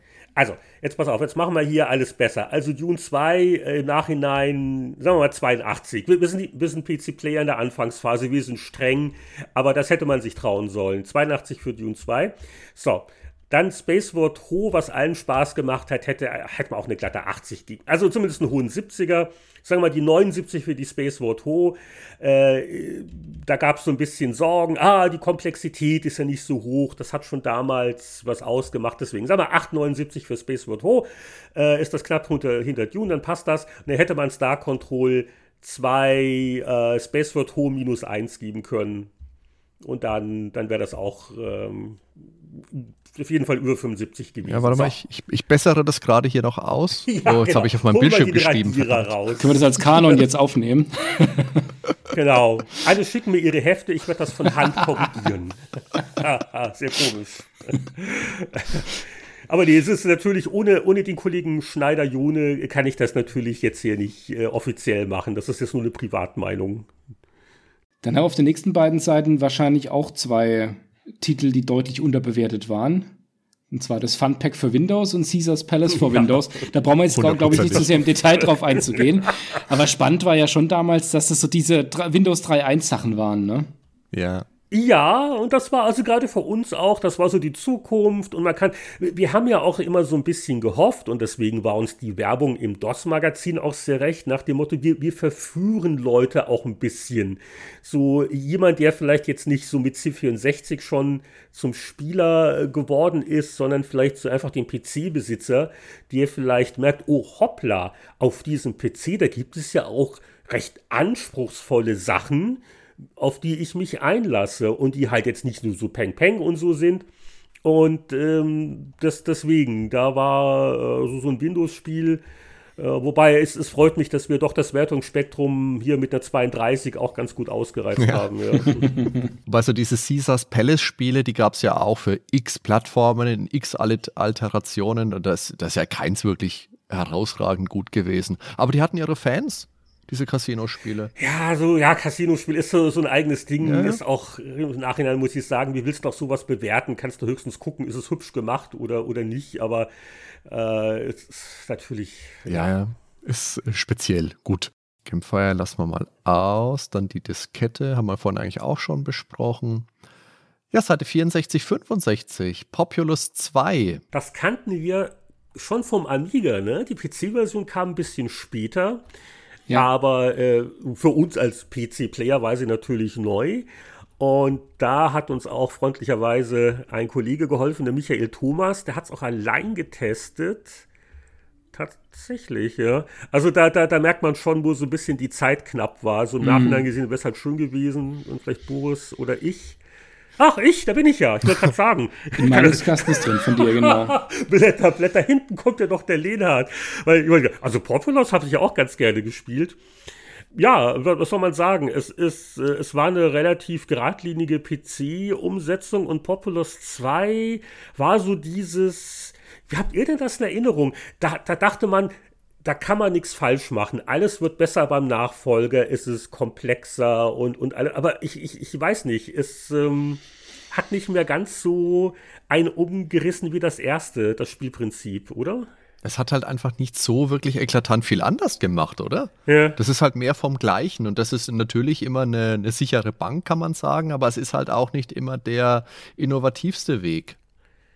Hier, hier, hier, guck mal, was hat er geschrieben? Teil 2 bietet eine deutliche Steigerung gegenüber dem Vorgänger. Völliger Enthusiasmus bricht bei mir aber kaum aus. Mittlerweile gibt es gute Alternativen in diesem Genre. Mhm. Ja. Ein Pflichtkauf ist Populous 2 nicht gerade, aber ein gewitztes Fun-Strategiespiel immer noch sein Geld wert. Das ist natürlich jetzt hier auch hier die Hochnäsigkeit des PC-Spielers, die ich hier so ein bisschen im Meinungskasten von mir gebe, nach dem Motto, ja, auf dem Amiga, und da war es ja auch schon längst draußen, die haben ja nichts Besseres. Ich, ich, weiß nicht, ob man das so zwischen die Zeilen äh, fast rauslesen kann. Also, äh, das, das, stimmt schon. Also der, der PC zu dem Zeitpunkt, da hatte sicher eine größere Auswahl an vielfältigen Strategiespielen und da war das ganz nett. Also und 85 haben wir immer noch erstaunlich hoch bewertet, dafür, ja. dass hier in den Meinungskästen auch das so ein bisschen, boah, und äh, sogar hier noch eins vor SimCity. Ach, interessant. Also das erste Populous haben wir damit 74 angesetzt, was wir nicht alles gemacht haben. Also ja, ich, ich denke, das, das, das war okay. Also mehr hat es auch wirklich nicht gebraucht auf dem PC. Zu Hochnäsigkeit ähm, gegenüber Amiga-Titeln haben wir ja später dann noch mehr. Aber Heinrich, was ist denn dein liebstes Spiel von Peter Molyneux, von Bullfrog? Ach, also das hängt natürlich immer äh, von der Epoche ab, in der man es gespielt hat. Und was also, also heute wirklich furchtbar zu spielen ist, ist das wirklich das erste Populous. Ja, richtig. Das ist halt böse gealtert, klar. Ähm, auch die Bedienung, die man damals bejubelt hat, ist aus heutiger Sicht Krampf. Aber damals, äh, das kam ja auf ST zuerst, also da sind uns die Kinnladen runtergefallen, weil sowas in der Art, das gab's noch nicht. Und äh, also unter dem Gesichtspunkt, äh, also wenn man wirklich zurückgeht in das Jahr, als das rauskam, da war Populous sicher das Hammerspiel, das Molyneux gemacht hat.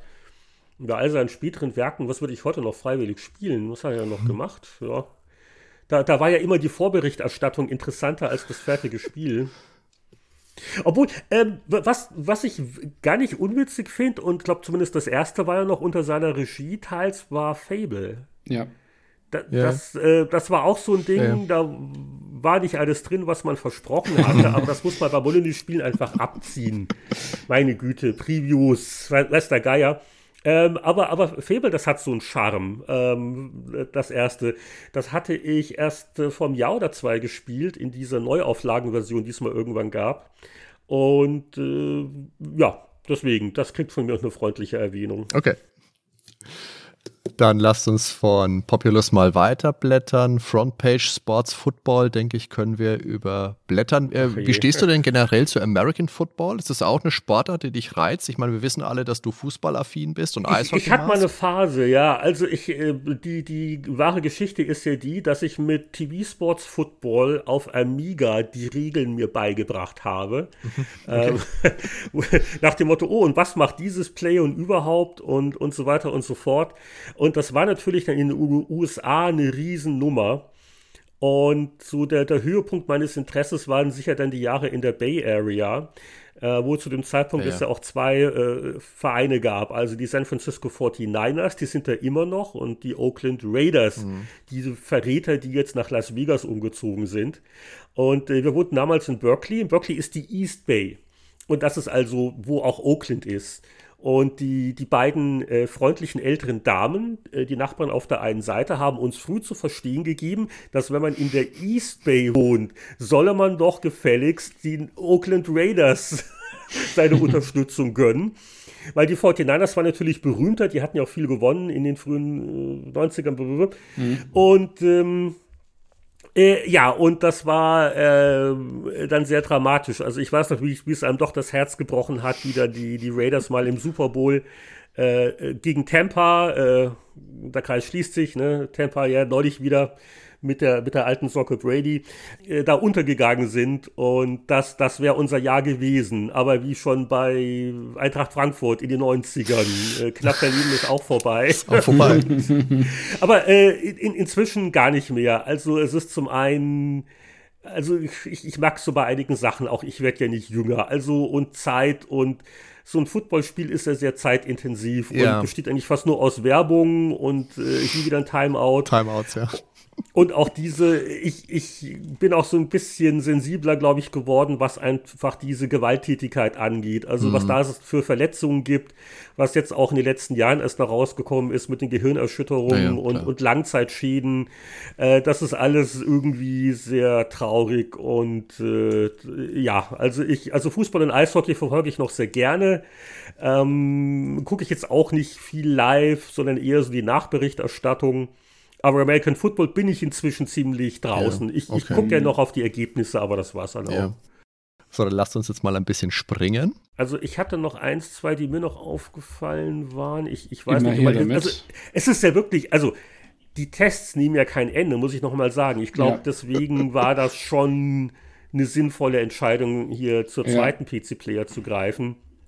Und klar, hier so CD-ROM, Kuriositäten, Sherlock Holmes, Consulting, ja. Detective, Großartig. Volume 2 war also aus heutiger Sicht nicht nur spielerisch etwas dürftig, sondern auch so diese, diese Briefmarkenvideos. Das war, wird, wird hier aber schön erklärt in dem Video auf CD auf der linken Seite, wie das denn funktioniert hat, dass man das auf eine CD bekommen hat, die Videos. Also ja, da, da war natürlich Boris genial. Also ich hätte das ja alles gar nicht gekonnt. Also äh, der Boris hat nicht nur das technische Verständnis, sondern er war auch in der Lage, das wirklich anschaulich darzustellen. Das war dann immer oft so ein Test nach dem Motto, wenn ich es dann gelesen habe und ich habe es verstanden, dann war es gut. Und äh, äh, äh, ja, und das war noch eine Zeit, wo das sehr, sehr exotisch war. Seventh Guest kam ja ein paar Ausgaben erst später. Ja. Also reine ja. CD-ROM-Titel, das war ja ein, eine Sensation. Das war ja was ganz Exotisches. Und äh, äh, klar, äh, das große Problem, das ja auch dann Seventh Guest hatte, war natürlich, dass die erste Generation, äh, diese Single-Speed-Laufwerke, dass die, die Datenübertragungsraten in Altraum waren. Und äh, ja, also deswegen, also rein wegen dieser äh, Erklärung eine gute Erinnerung an die damaligen technischen Maßstäbe, was das Abspielen von Bewegbildern abgeht. Ich glaube, aber Curse of Enchantia, da fällt mir gar nichts mehr ein. U38 Prozent. Okay, weiter. Äh, Wahrscheinlich deswegen. Die, dieses, die, dies, dieses Goblins 2, ich, ich mochte ja. diese Goblins-Spiele ganz gerne. 76 Prozent, also knapp unter Dune 2, mehr als Star Control 2. Das ist so das, wo man äh, heute vielleicht äh, ein bisschen noch mal falschen könnte. Aber die waren doch witzig, oder? Ja, Habt ja, ihr die ja. gespielt? Ja, die waren super.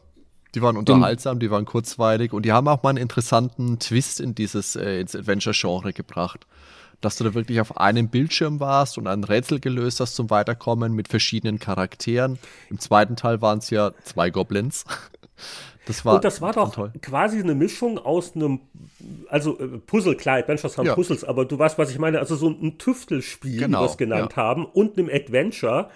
Und diese unglaublich charmante, so Zeichentrick-Stil-Grafik, die ich auch also heute auf den Screenshots noch irgendwie süß finde. Genau, da war viel so, viel so Slapstick drin. Ich kann mich da auch noch gut erinnern. Das, da waren wir, haben wir damals zu dritt gespielt und haben uns gegenseitig angerufen, wenn dann der eine wusste, wie, wie das Rätsel ging.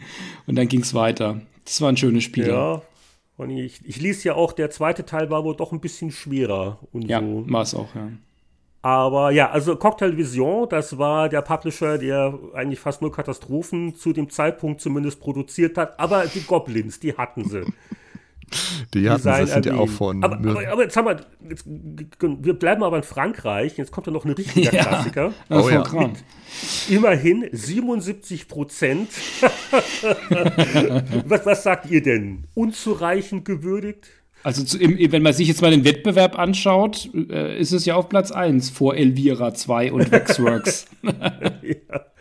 ja. gut, das ist natürlich. Moment, also im Wettbewerb das ging es ja auch um Thematik, nicht nur um Genre. Ja. Und im äh, Genre der Grusel-Adventures war die Konkurrenz nicht ganz so hochwertig. Und jetzt lösen wir es auf. Wovon reden wir? Alle haben mitgeraten an den Podcast-Empfangsgeräten. Alone in the Dark. Ach ja, also ich sag mal, das war natürlich schon ein wegweisendes Spiel irgendwo. Ich kann mich aber auch noch erinnern, damals, als man es gespielt hat, ein bisschen hakelig zu steuern war es schon. Na gut, es hatte halt die Tanksteuerung, die es dann auch bei Resident Evil gab, aber es war halt, ich kann mich erinnern, das war damals die Zeit, als meine Freunde alle eine Playstation hatten und Resident Evil gespielt hatten und ich äh, hatte keine Playstation und ich habe dann von der Krabbelkiste Alone in the Dark mitgenommen, weil ich mich, und jetzt haltet euch fest, an den Test an der Play, aus der Playtime erinnert habe. Kannst du dich daran erinnern, Heinrich, was Alone in the Dark in der Playtime für eine Wertung bekommen hat? Nee, das weiß ich jetzt nicht, weil die Playtime war doch so das ganz frühe Computec. Multiformat Have? Die waren auf jeden Fall euphorisch und die haben 96 Prozent gegeben. Naja, also, das ist jetzt nach äh, deren Maßstäben gar nicht falsch, weil waren das nicht die, die auch dieses Dick Tracy von Ubi, nicht er äh, von Titus, um Himmels Willen, Dick Tracy von Titus, eines der unspielbarsten Actionspiele der Geschichte, das haben die auch mal über den Klee gelobt. Der hätte man Alone in the Dark so mindestens 150 geben müssen im Vergleich. Aber das nur am Rande. Also Dick Tracy hat tatsächlich in der 591 in der PC-Version 92% bekommen. Ja. In, in Amiga das, 82. Das, das Spiel mal einer wieder. Dann, dann schreibt mir eine Postkarte, was er davon haltet. Deswegen. Aber nee, also das deswegen, also relativ gesehen, äh, Alone in the Dark, äh, ja. Ich, ich bilde mir auch ein, müsste man auch jetzt nachschlagen, war das nicht zuerst da, noch vor Resident Evil? Ja, ja, natürlich, ja, ja. Ne, genau, ja, ja, also deswegen, ja, ja. also die große Frage, wie sehr äh, haben denn die Resident Evil-Leute bei Alone in the Dark geklaut, äh, weiß man jetzt nicht, aber ähm, also es war ja, es war ja alles innovativ. Also zum einen diese starren Kamerawinkel, wo dann umgeschaltet wird, ist da jetzt wieder in Mode, The Medium, ne, kam mhm. gerade raus. Ähm, dann, das sind Polygonspielfiguren. Das ja. ist unglaublich, weil das ist also äh, frühe 90er, ja. Ähm, und ich, ich finde auch, also dafür, dass sie wirklich sehr wenig Polygone nur haben können, äh, sehen die auch gut aus. Also finde ich, künstlerisch ja. haben sie da mhm. sehr viel rausgeholt aus der sehr eingeschränkten Technik. Und ähm, äh, diese, diese Gruselatmosphäre Haus erforschen alles prima. Was habe ich damals gemeckert? Äh, aus dem Gedächtnis raus. Es war halt schon sehr haklig. Ähm, so die Rätsel, die waren so mir ausprobieren teilweise. Ich weiß nicht. Ähm, und ja, und deswegen die, die Schwierigkeit der, der Kämpfe ja. passte nicht so ganz vielleicht so zur Präzision der Steuerung. Also ich würde schon sagen, dass die 77 Prozent näher am Spiel dran sind als die 96 Prozent aus der Playtime. Aber es ist trotzdem ein Spiel, das mich in meiner Spielehistorie auch sehr geprägt hat. Eben weil es quasi mein Resident Evil war, weil ich kein Resident Evil damals spielen konnte. Und es eben diesen, diesen Lovecraft-Flair mit drin hatte. Ja. Und ich hatte damals die CD-ROM-Version, die kam ja ein bisschen später. Die hatte eine irrsinnig gute Sprachausgabe. Mhm. Also mega kann atmosphärisch. Ich mich jetzt gar nicht mehr erinnern. Ja, also wir hatten noch von Diskette. Also es gab schon deutsche Bildschirmtexte. Das war eine Leistung. Und also ich, ich, ich weiß noch, wie, wie toll die Atmosphäre war. Und, und auch hier, also ähnlich wie Dune 2, hier hätte man die Innovation ruhig noch ein bisschen mehr einfließen lassen können in die Gesamtwirkung und das Merkeln im Detail. Ja, also, also ich glaube, eine 80 glatt, knapper 80er bei Alone in the Dark auf jeden Fall drin gewesen. Das ist also definitiv äh, ein paar Punkte zu niedrig bewertet. Ja, und ihr habt ja sogar bei erste Schritte steht als letzter Punkt zu wenig Lebenspunkte. Bedienen Sie sich skrupellos des Schummelspielstands, den wir auf die Diskette zu dieser Ausgabe gepackt haben. Ach, wo kam der wohl her? Wer hat, wer hat den wohl gebraucht? Ja. Kann ich jetzt gar nicht vorstellen. Ja, vielleicht, ja, ja. Also es war, äh, man, man ist schnell gestorben. Auch jetzt lange ja. nicht mehr gespielt, muss ich, muss ich sagen.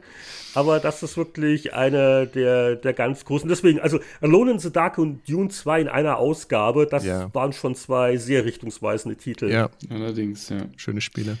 Dagegen Gegensatz Daughter of Serpents auf der nächsten Seite. Ach Gott, ja, dass, dass es so alles gab. Aber Biorhythmus, äh, schau mal, die Werbung daneben ist interessant. Ja. Bildschirmschoner, Literaturverwaltung, Adressenmanager, Musikarchiv und Biorhythmus.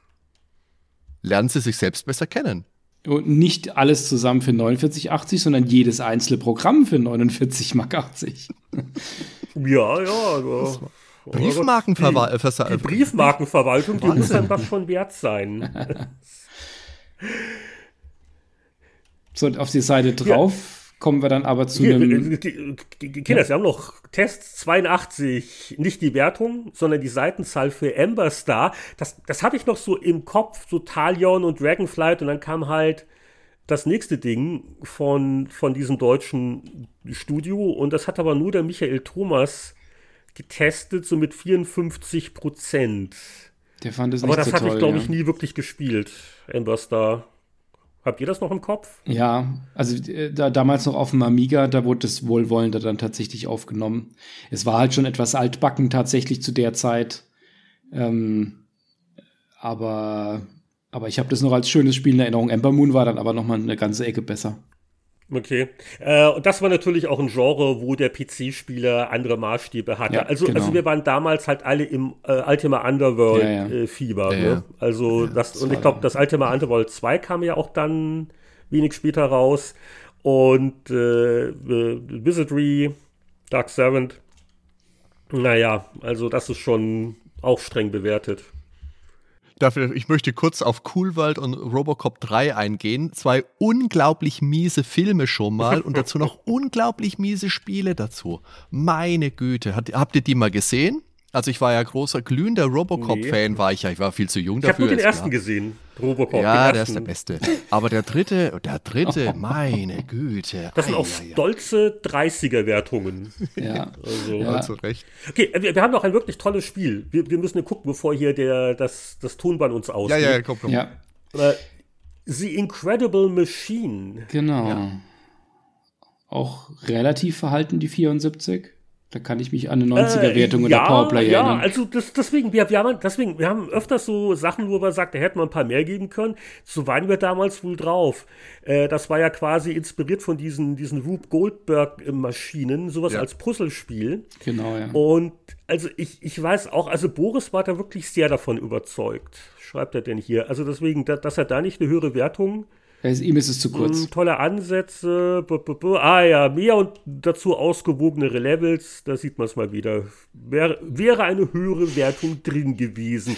Da waren wir schon sehr gönnerhaft. Da haben das wir der Branche genau gesagt, wo es den Punktabzug gab, nach dem Motto, tja, Okay, das hat, das aber ich, ich, ich Boris, weiß, es hat, es hat Spaß gemacht. Das hat der Boris an einem kalten Winterabend durchgespielt gehabt und gesagt, das reicht nicht. Es gab ja auch dann Nachfolger, aber da bin ich nicht mehr ganz so jetzt fit, äh, inwieweit die dann größer, besser, schöner waren. Aber ja, ja, war doch gar nicht so wenige Dinge. Hier schreibt er was von Puzzle Nummer 87. Ja, ja. Klingt ja.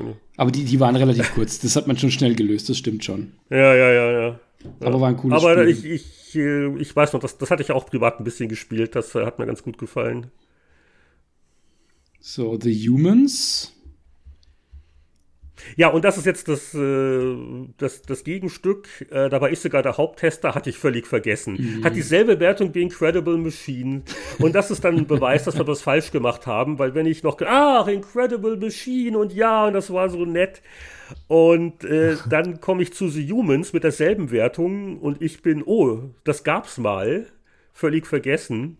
Daraus können wir schließen, dass das eine vielleicht ein bisschen höher und das andere ein bisschen niedriger hätten bewerten können. Ich Hat hab, von euch einer jemals Humans gespielt? Ich habe das mal gespielt. Ich habe das mal gespielt, aber nur als das schlechtere Lemmings abgespeichert. Ich habe da auch sonst keine Erinnerung mehr dran. Ah, das war so ähnlich nee. wie Vikings, oder? Ich weiß nicht mehr genau. Ich habe das, glaube ich, auch ich einmal gespielt. Ja, Lemmings ähnlich. Nee, also da, da müsste ich jetzt wirklich mehr, mir mein Video vielleicht noch mal angucken oder so. Aber äh, da haben bestimmt Kommentare in den, bei uns, bei uns in den, in, äh, auf, auf, der, auf der Homepage dann dazu. Wie ja, The Humans, da habe ich doch drei Winter mit überlebt. Ja, also, also, wenn ich mir so ein paar andere Wertungen angucke, wie Star Control 2, Alone in the Dark, ne, da kommen mir die 74 für The Humans schon Ganz in Ordnung vor. Ja, ja. Aber ich, ich lasse mich da gerne eines äh, Besseren belehren. Also wenn jemand das noch in Erinnerung hat, immer her damit. Ich möchte nur schnell gucken, was das vielleicht so generell an Wertungen hatte. Humans 1 und 2 als Compilation 78 Prozent, von der Amiga Joker 794. Ansonsten geht es naja. hier aber ein bisschen unter. Ja, also gut, Amiga Joker, dann, dann etwa 30 bis 40 Prozent abziehen und dann, das wäre schon Player gewesen. Also das deswegen, das ist schon Wollt ihr ein Zeichen. Zeit, ja. Möchtet ihr gerne wissen, was die Playtime gegeben hat? Immer. 93 Prozent für die ah. Amiga-Version. Ja, gut. Fast schon, fast schon schwach. Playtime. Ich muss noch mal sagen, wir müssen mal was zur, zur Playtime machen, unbedingt. Playtime, okay, gut. Ja, es ist nur die Frage, mit wem. Ja. Wer hat denn damals Dick Tracy getestet? Der, der muss Den suchen wir raus, ja, genau. Die gehen alle nicht ans Telefon, wenn ich anrufe. Komisch. Dann auf der Seite 94 bis 97 auf vier Seiten auch so ein Kuriosum aus der Zeit noch. Da wurden Bildschirmschoner getestet. Kennt ihr dieses Aquarium dann noch auf Seite 94? Das wollte ich unbedingt. Guckt's euch an mit den Fischen, großartig. Ja, ja, ja, ja. Ja, ich, ich weiß auch nicht. Die große Zeit der Bildschirmschoner, das war äh, wirklich so ein, äh, so ein paar Jahre waren das eine große Nummer. Ich meine, äh, Berkeley Systems ist mhm. ja mit mhm. After Dark doch relativ reich geworden, zumindest für eine Zeit lang. Und äh, hier ein riesiges Special, wer schont am schönsten, auch mit ein paar interessanten Screenshots. Also, das Aufmacherbild zum Beispiel. Zum einen ist das eines der schönsten Screenschoner, Gott oh Gott, jetzt kriege ich hier Deutsch und Englisch nicht, nicht auseinander. Eins der schönsten Screensaver-Module, nämlich aus dem Star Trek Schoner, mhm. die Tribbles. und ah, ja. die, die halt, wo halt immer mehr von diesen äh, wir, also wir, alle Hörer wissen, wovon ich rede. Die eine klassische Star Trek-Episode, The Trouble with Tribbles, mhm. diese flauschigen ähm, Viecherchen, die sich halt an Bord der Enterprise ungehemmt vermehren. Äh, wunderbare Komödie und äh, auch als Bildschirmschoner sehr überzeugend gemacht. Es äh, wurden halt immer mehr Tribbles auf dem äh, Bildschirm. Und hier äh, werde ich aber daran erinnert, äh, an unser komplexes Formatierungssystem, weil im Hintergrund hat mhm. der Boris nämlich sein Word offen. File of Facts Artikel. wo er gerade diesen einen Artikel schreibt oder geschrieben hat im Filofax, hier in der Rohversion, wohl noch nicht äh, korrigiert. Und äh, da hatten wir so, so Nummer 12 war dann die Überschrift. Also es wurde äh, in Word wurden also so Nummerncodes angegeben und das hat wohl das System, das der Verlag damals verwendet hat, verarbeitet und daraus dann verschiedene äh, Schriften generiert. Also 14 war, war der Vorspann und 10 war der Lauftext. Tja, siehst du mal. Voll gut. Gut, die Bildschirmschoner, die Prozessorparade, mehr RAM. Ich, ich, ich guck mal gerade, ähm, Mann, das waren ja echt viele. Richtig, Sierra hatte ja auch seinen eigenen Bildschirmschoner ja, gemacht. Johnny Castaway. Johnny Castaway ne? mit der mhm. einsamen Insel. Also, äh, da, da waren ja viele gut dabei. Und äh, natürlich, äh, äh klar, es waren damals schon bei Windows 3.1 welche enthalten. Äh, Microsoft, ich gucke mir gerade hier die Tabelle an. Also wir hatten After Dark 2.0, Dark Fader von DMV. Ach, Herr Jemini. Nach dem Motto, das, das, das war der eigene Verlag. Das war so nach dem Motto, ach, das muss jetzt auch noch rein. Naja, gut. Ähm, Gesamteindruck befriedigend, Unterhaltungswert ausreichend. War nicht der Testsieger. Matinee von, von Access Soft die Preise auch, habt ihr, guckt euch mal das an, 100 mhm. Mark für einen Bildschirmschoner. Ja, Wahnsinn, ja, Wahnsinn. Äh, Screen Antics von Sierra und ja, also das äh, Star Trek von Berkeley Systems, das habe ich auch in Erinnerung als den bevorzugten Schoner in der Redaktion. Also, ja. da, also bei, bei Boris lief das ständig. Hm. Ähm, und äh, ja, Bildschirmschoner.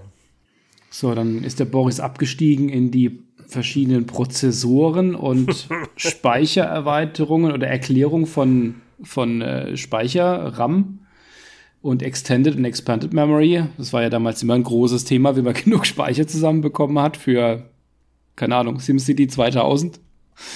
Aber keine Sorge, denn Boris Schneider verriet Ihnen, welche Chips es gibt und was sie leisten. genau. Ja, Balken und ja, da war auch noch äh, der, der 286er mit 12 Megahertz, der war, wurde noch berücksichtigt. Da, da lacht meine Mikrowelle heute drüber. Das ist eine Rechenleistung. Was haben wir denn da empfohlen? Ah, 486 SX mit 25 Megahertz als der schnellste 386er. Ja, ja. Ach ja, das war ja dann äh, DX gegen es Benzium. Das war dann einige Monate später ja genau. zu Beginn der Multimedia-Leserbriefe unser mhm. Rennen, äh, genau. unser legendäres. Ja, da habt ihr auch legendär gute Videos mit rausgebracht dann später. Ja, gut, also legendär gut, kann man drüber streiten, aber äh, kurios. Unterhaltsam. Unterhaltsam. Ja. Aber der, der Speicherartikel, äh, da weiß ich noch, da gab es dann bald einen Nachfolger, weil der dermaßen gut auch ankam. Also mehr RAM und der Nachfolger hieß dann noch mehr RAM. und äh, ja, das war wirklich eine, eine Wissenschaft für sich. Ich habe auch in den frühen 90ern, also wenn, wenn ich was aufrüsten musste, dann wurde Toni angerufen, Toni Schweiger. Da, ich äh, war zu gefährlich in meinen Händen.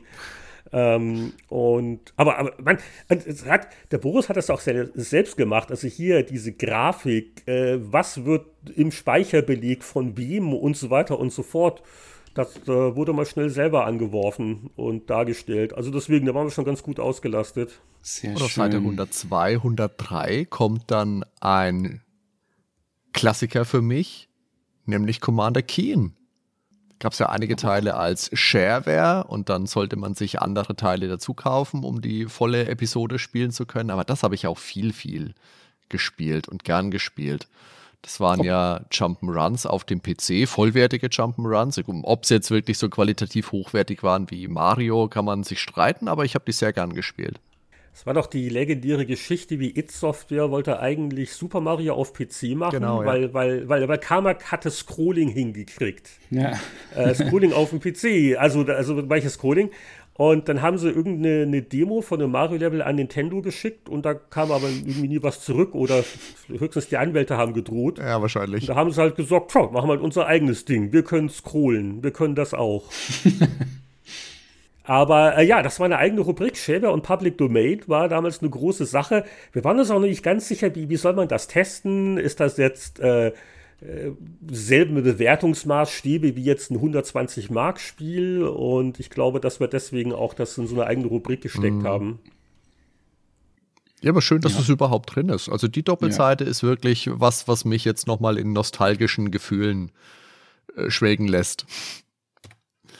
Sehr schön.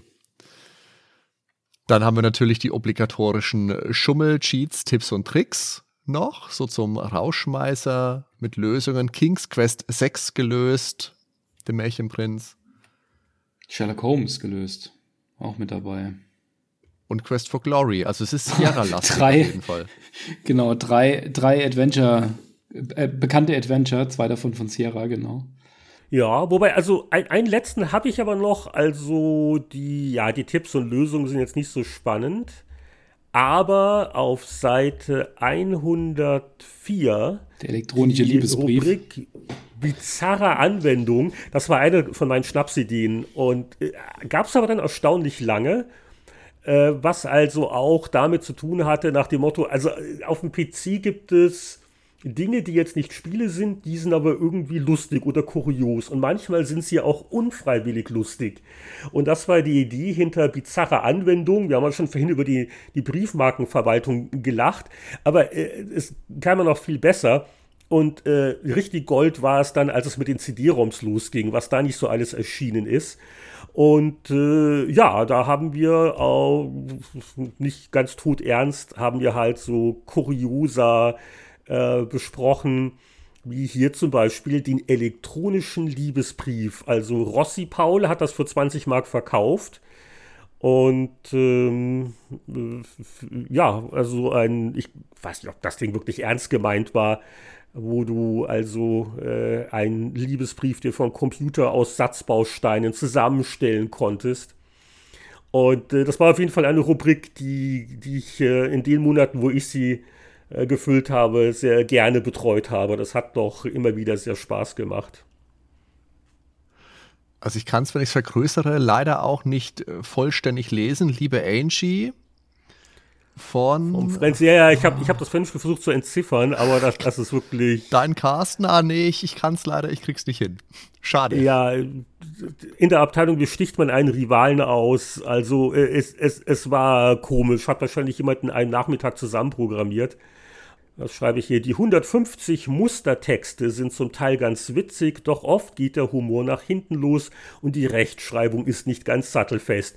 Der Hersteller arbeitet bereits an einer Version für die Damenwelt, mhm. um auch männliche Adressanten mit schwülen Textbausteinen zu beglücken. Also, das heißt, das war eine reine Mann-an-Frau-Version, siehst du mal die sexistischen 90er. Ähm, aber ich, ich wage zu bezweifeln, ob diese Version dann wirklich äh, rausgekommen ist. Wenn jemand von Rossi Paul uns zuhört, soll er sich mal melden. Genau, und dann nach den ganzen Tests gibt es dann einen Ausblick auf die 3, 93.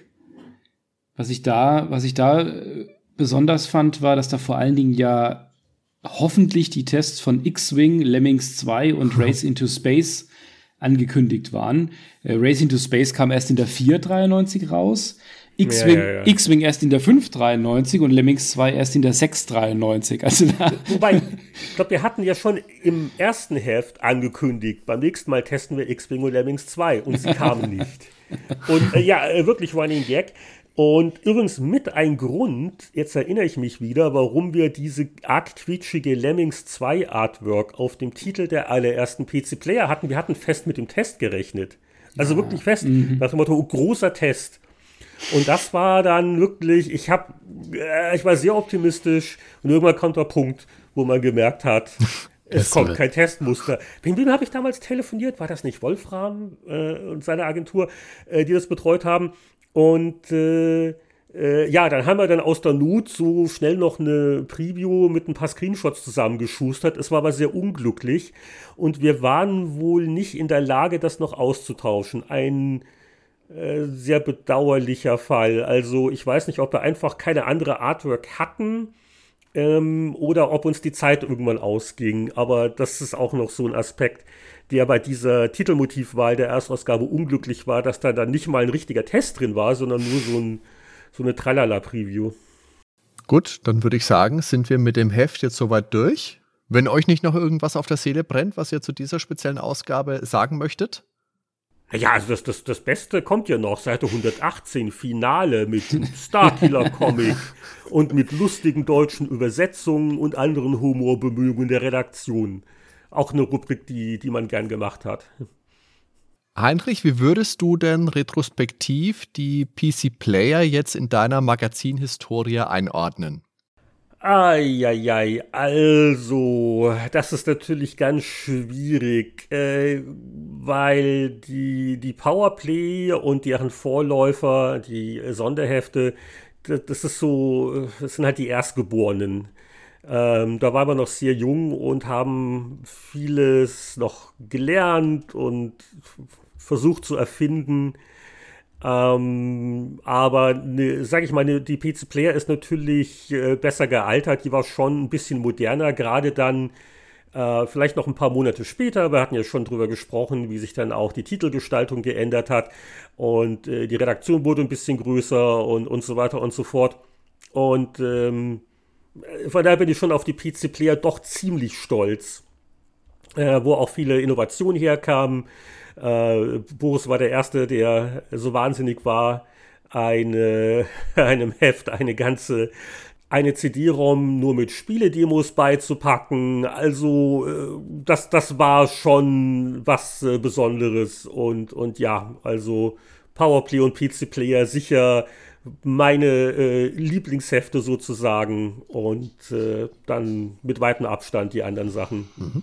Das, also das, das ist äh, sehr interessant, so die Einordnung zu hören. Bei uns war das tatsächlich so, also ich, ich sag mal so meine Generation, die wir damals auch von der Powerplay dann so rübergewechselt sind zur PC-Player, so über die Ernsthaftigkeit, die da halt auch so ein bisschen mit reinkam und auch das klare Layout, das, das, das hat einfach so dazu gepasst, so, so zu dem Älterwerden und dass man das Ganze etwas ernsthafter auch so gesehen hat.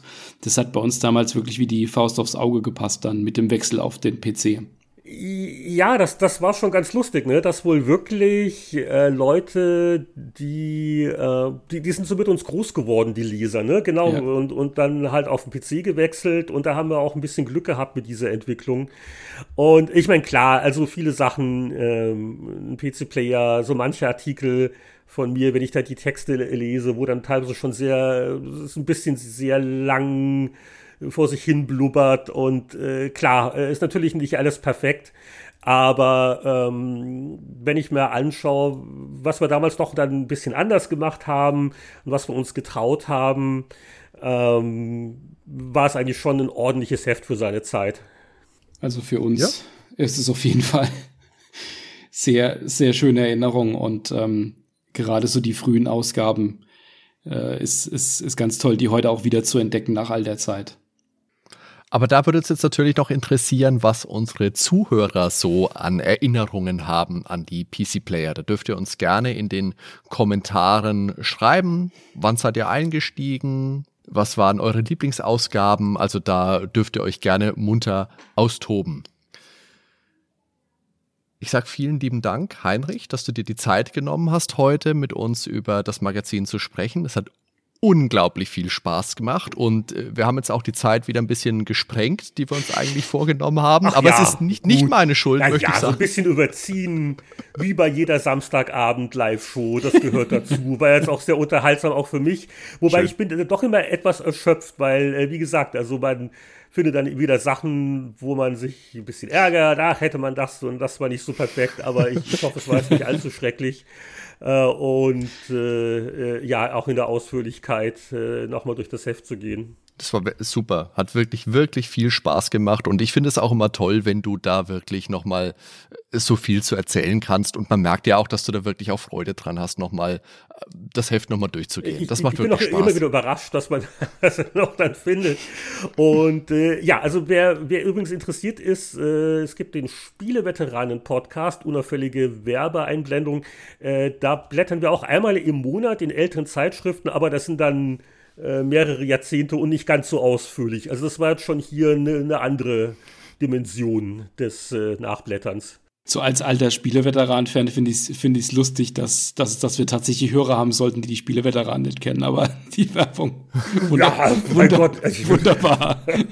Soll es ja geben, aber Deswegen, da, den, auf die muss man zugehen und an der Hand nehmen und zum Licht führen. Nein, nicht ganz. War, war jetzt selbstironisch gemeint, keine bösen Briefe. Gut, das ist aber doch, glaube ich, vielen ein Dank, schöner Heinrich. Schlusspunkt. Ja.